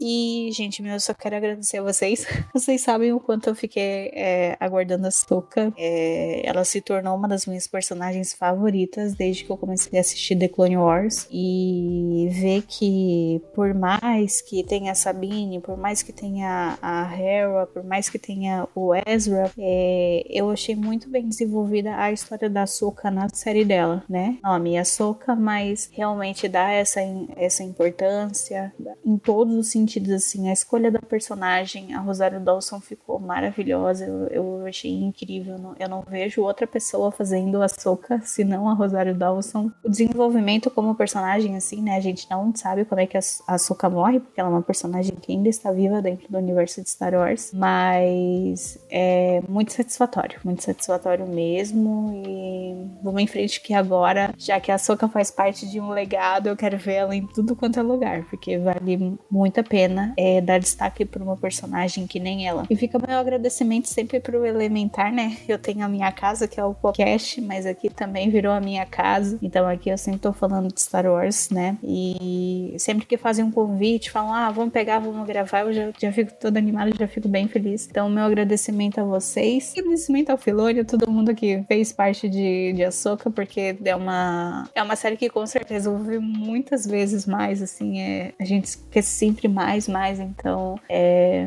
eu fico bem, eu fico bem animada. E é isso. Qualquer coisa eu tô aqui no Elementar em outros episódios do, de Star Wars. É, tô com o Diego lá no podcast também, falando sobre outros assuntos. E é isso aí. Muito obrigada, gente. Diego, faça suas considerações finais e faça os jabás da casa. É isso, gente. Espero que vocês tenham curtido. Cara, gostei bastante de, de eu achei muito boa. Eu discordo um pouquinho aí do, do João em questão das lutas, assim, a mim não me incomodou. O ritmo da série, assim, ele falou aí no começo, preciso reassistir para ver se tem essa sensação. Não passou para mim quando eu vi em nenhum momento. Eu preciso realmente pegar para rever, para ver. E, cara, tô, tô empolgado aí para ver o que, que eles vão fazer, né? Se, se, isso vai continuar no filme, se isso vai continuar na série, vai ter uma segunda temporada. Espero que tenha mais temporadas. É aquilo que eu vou te falar. É, que, que eles vão. Que deixou muitas questões ainda em aberto, né?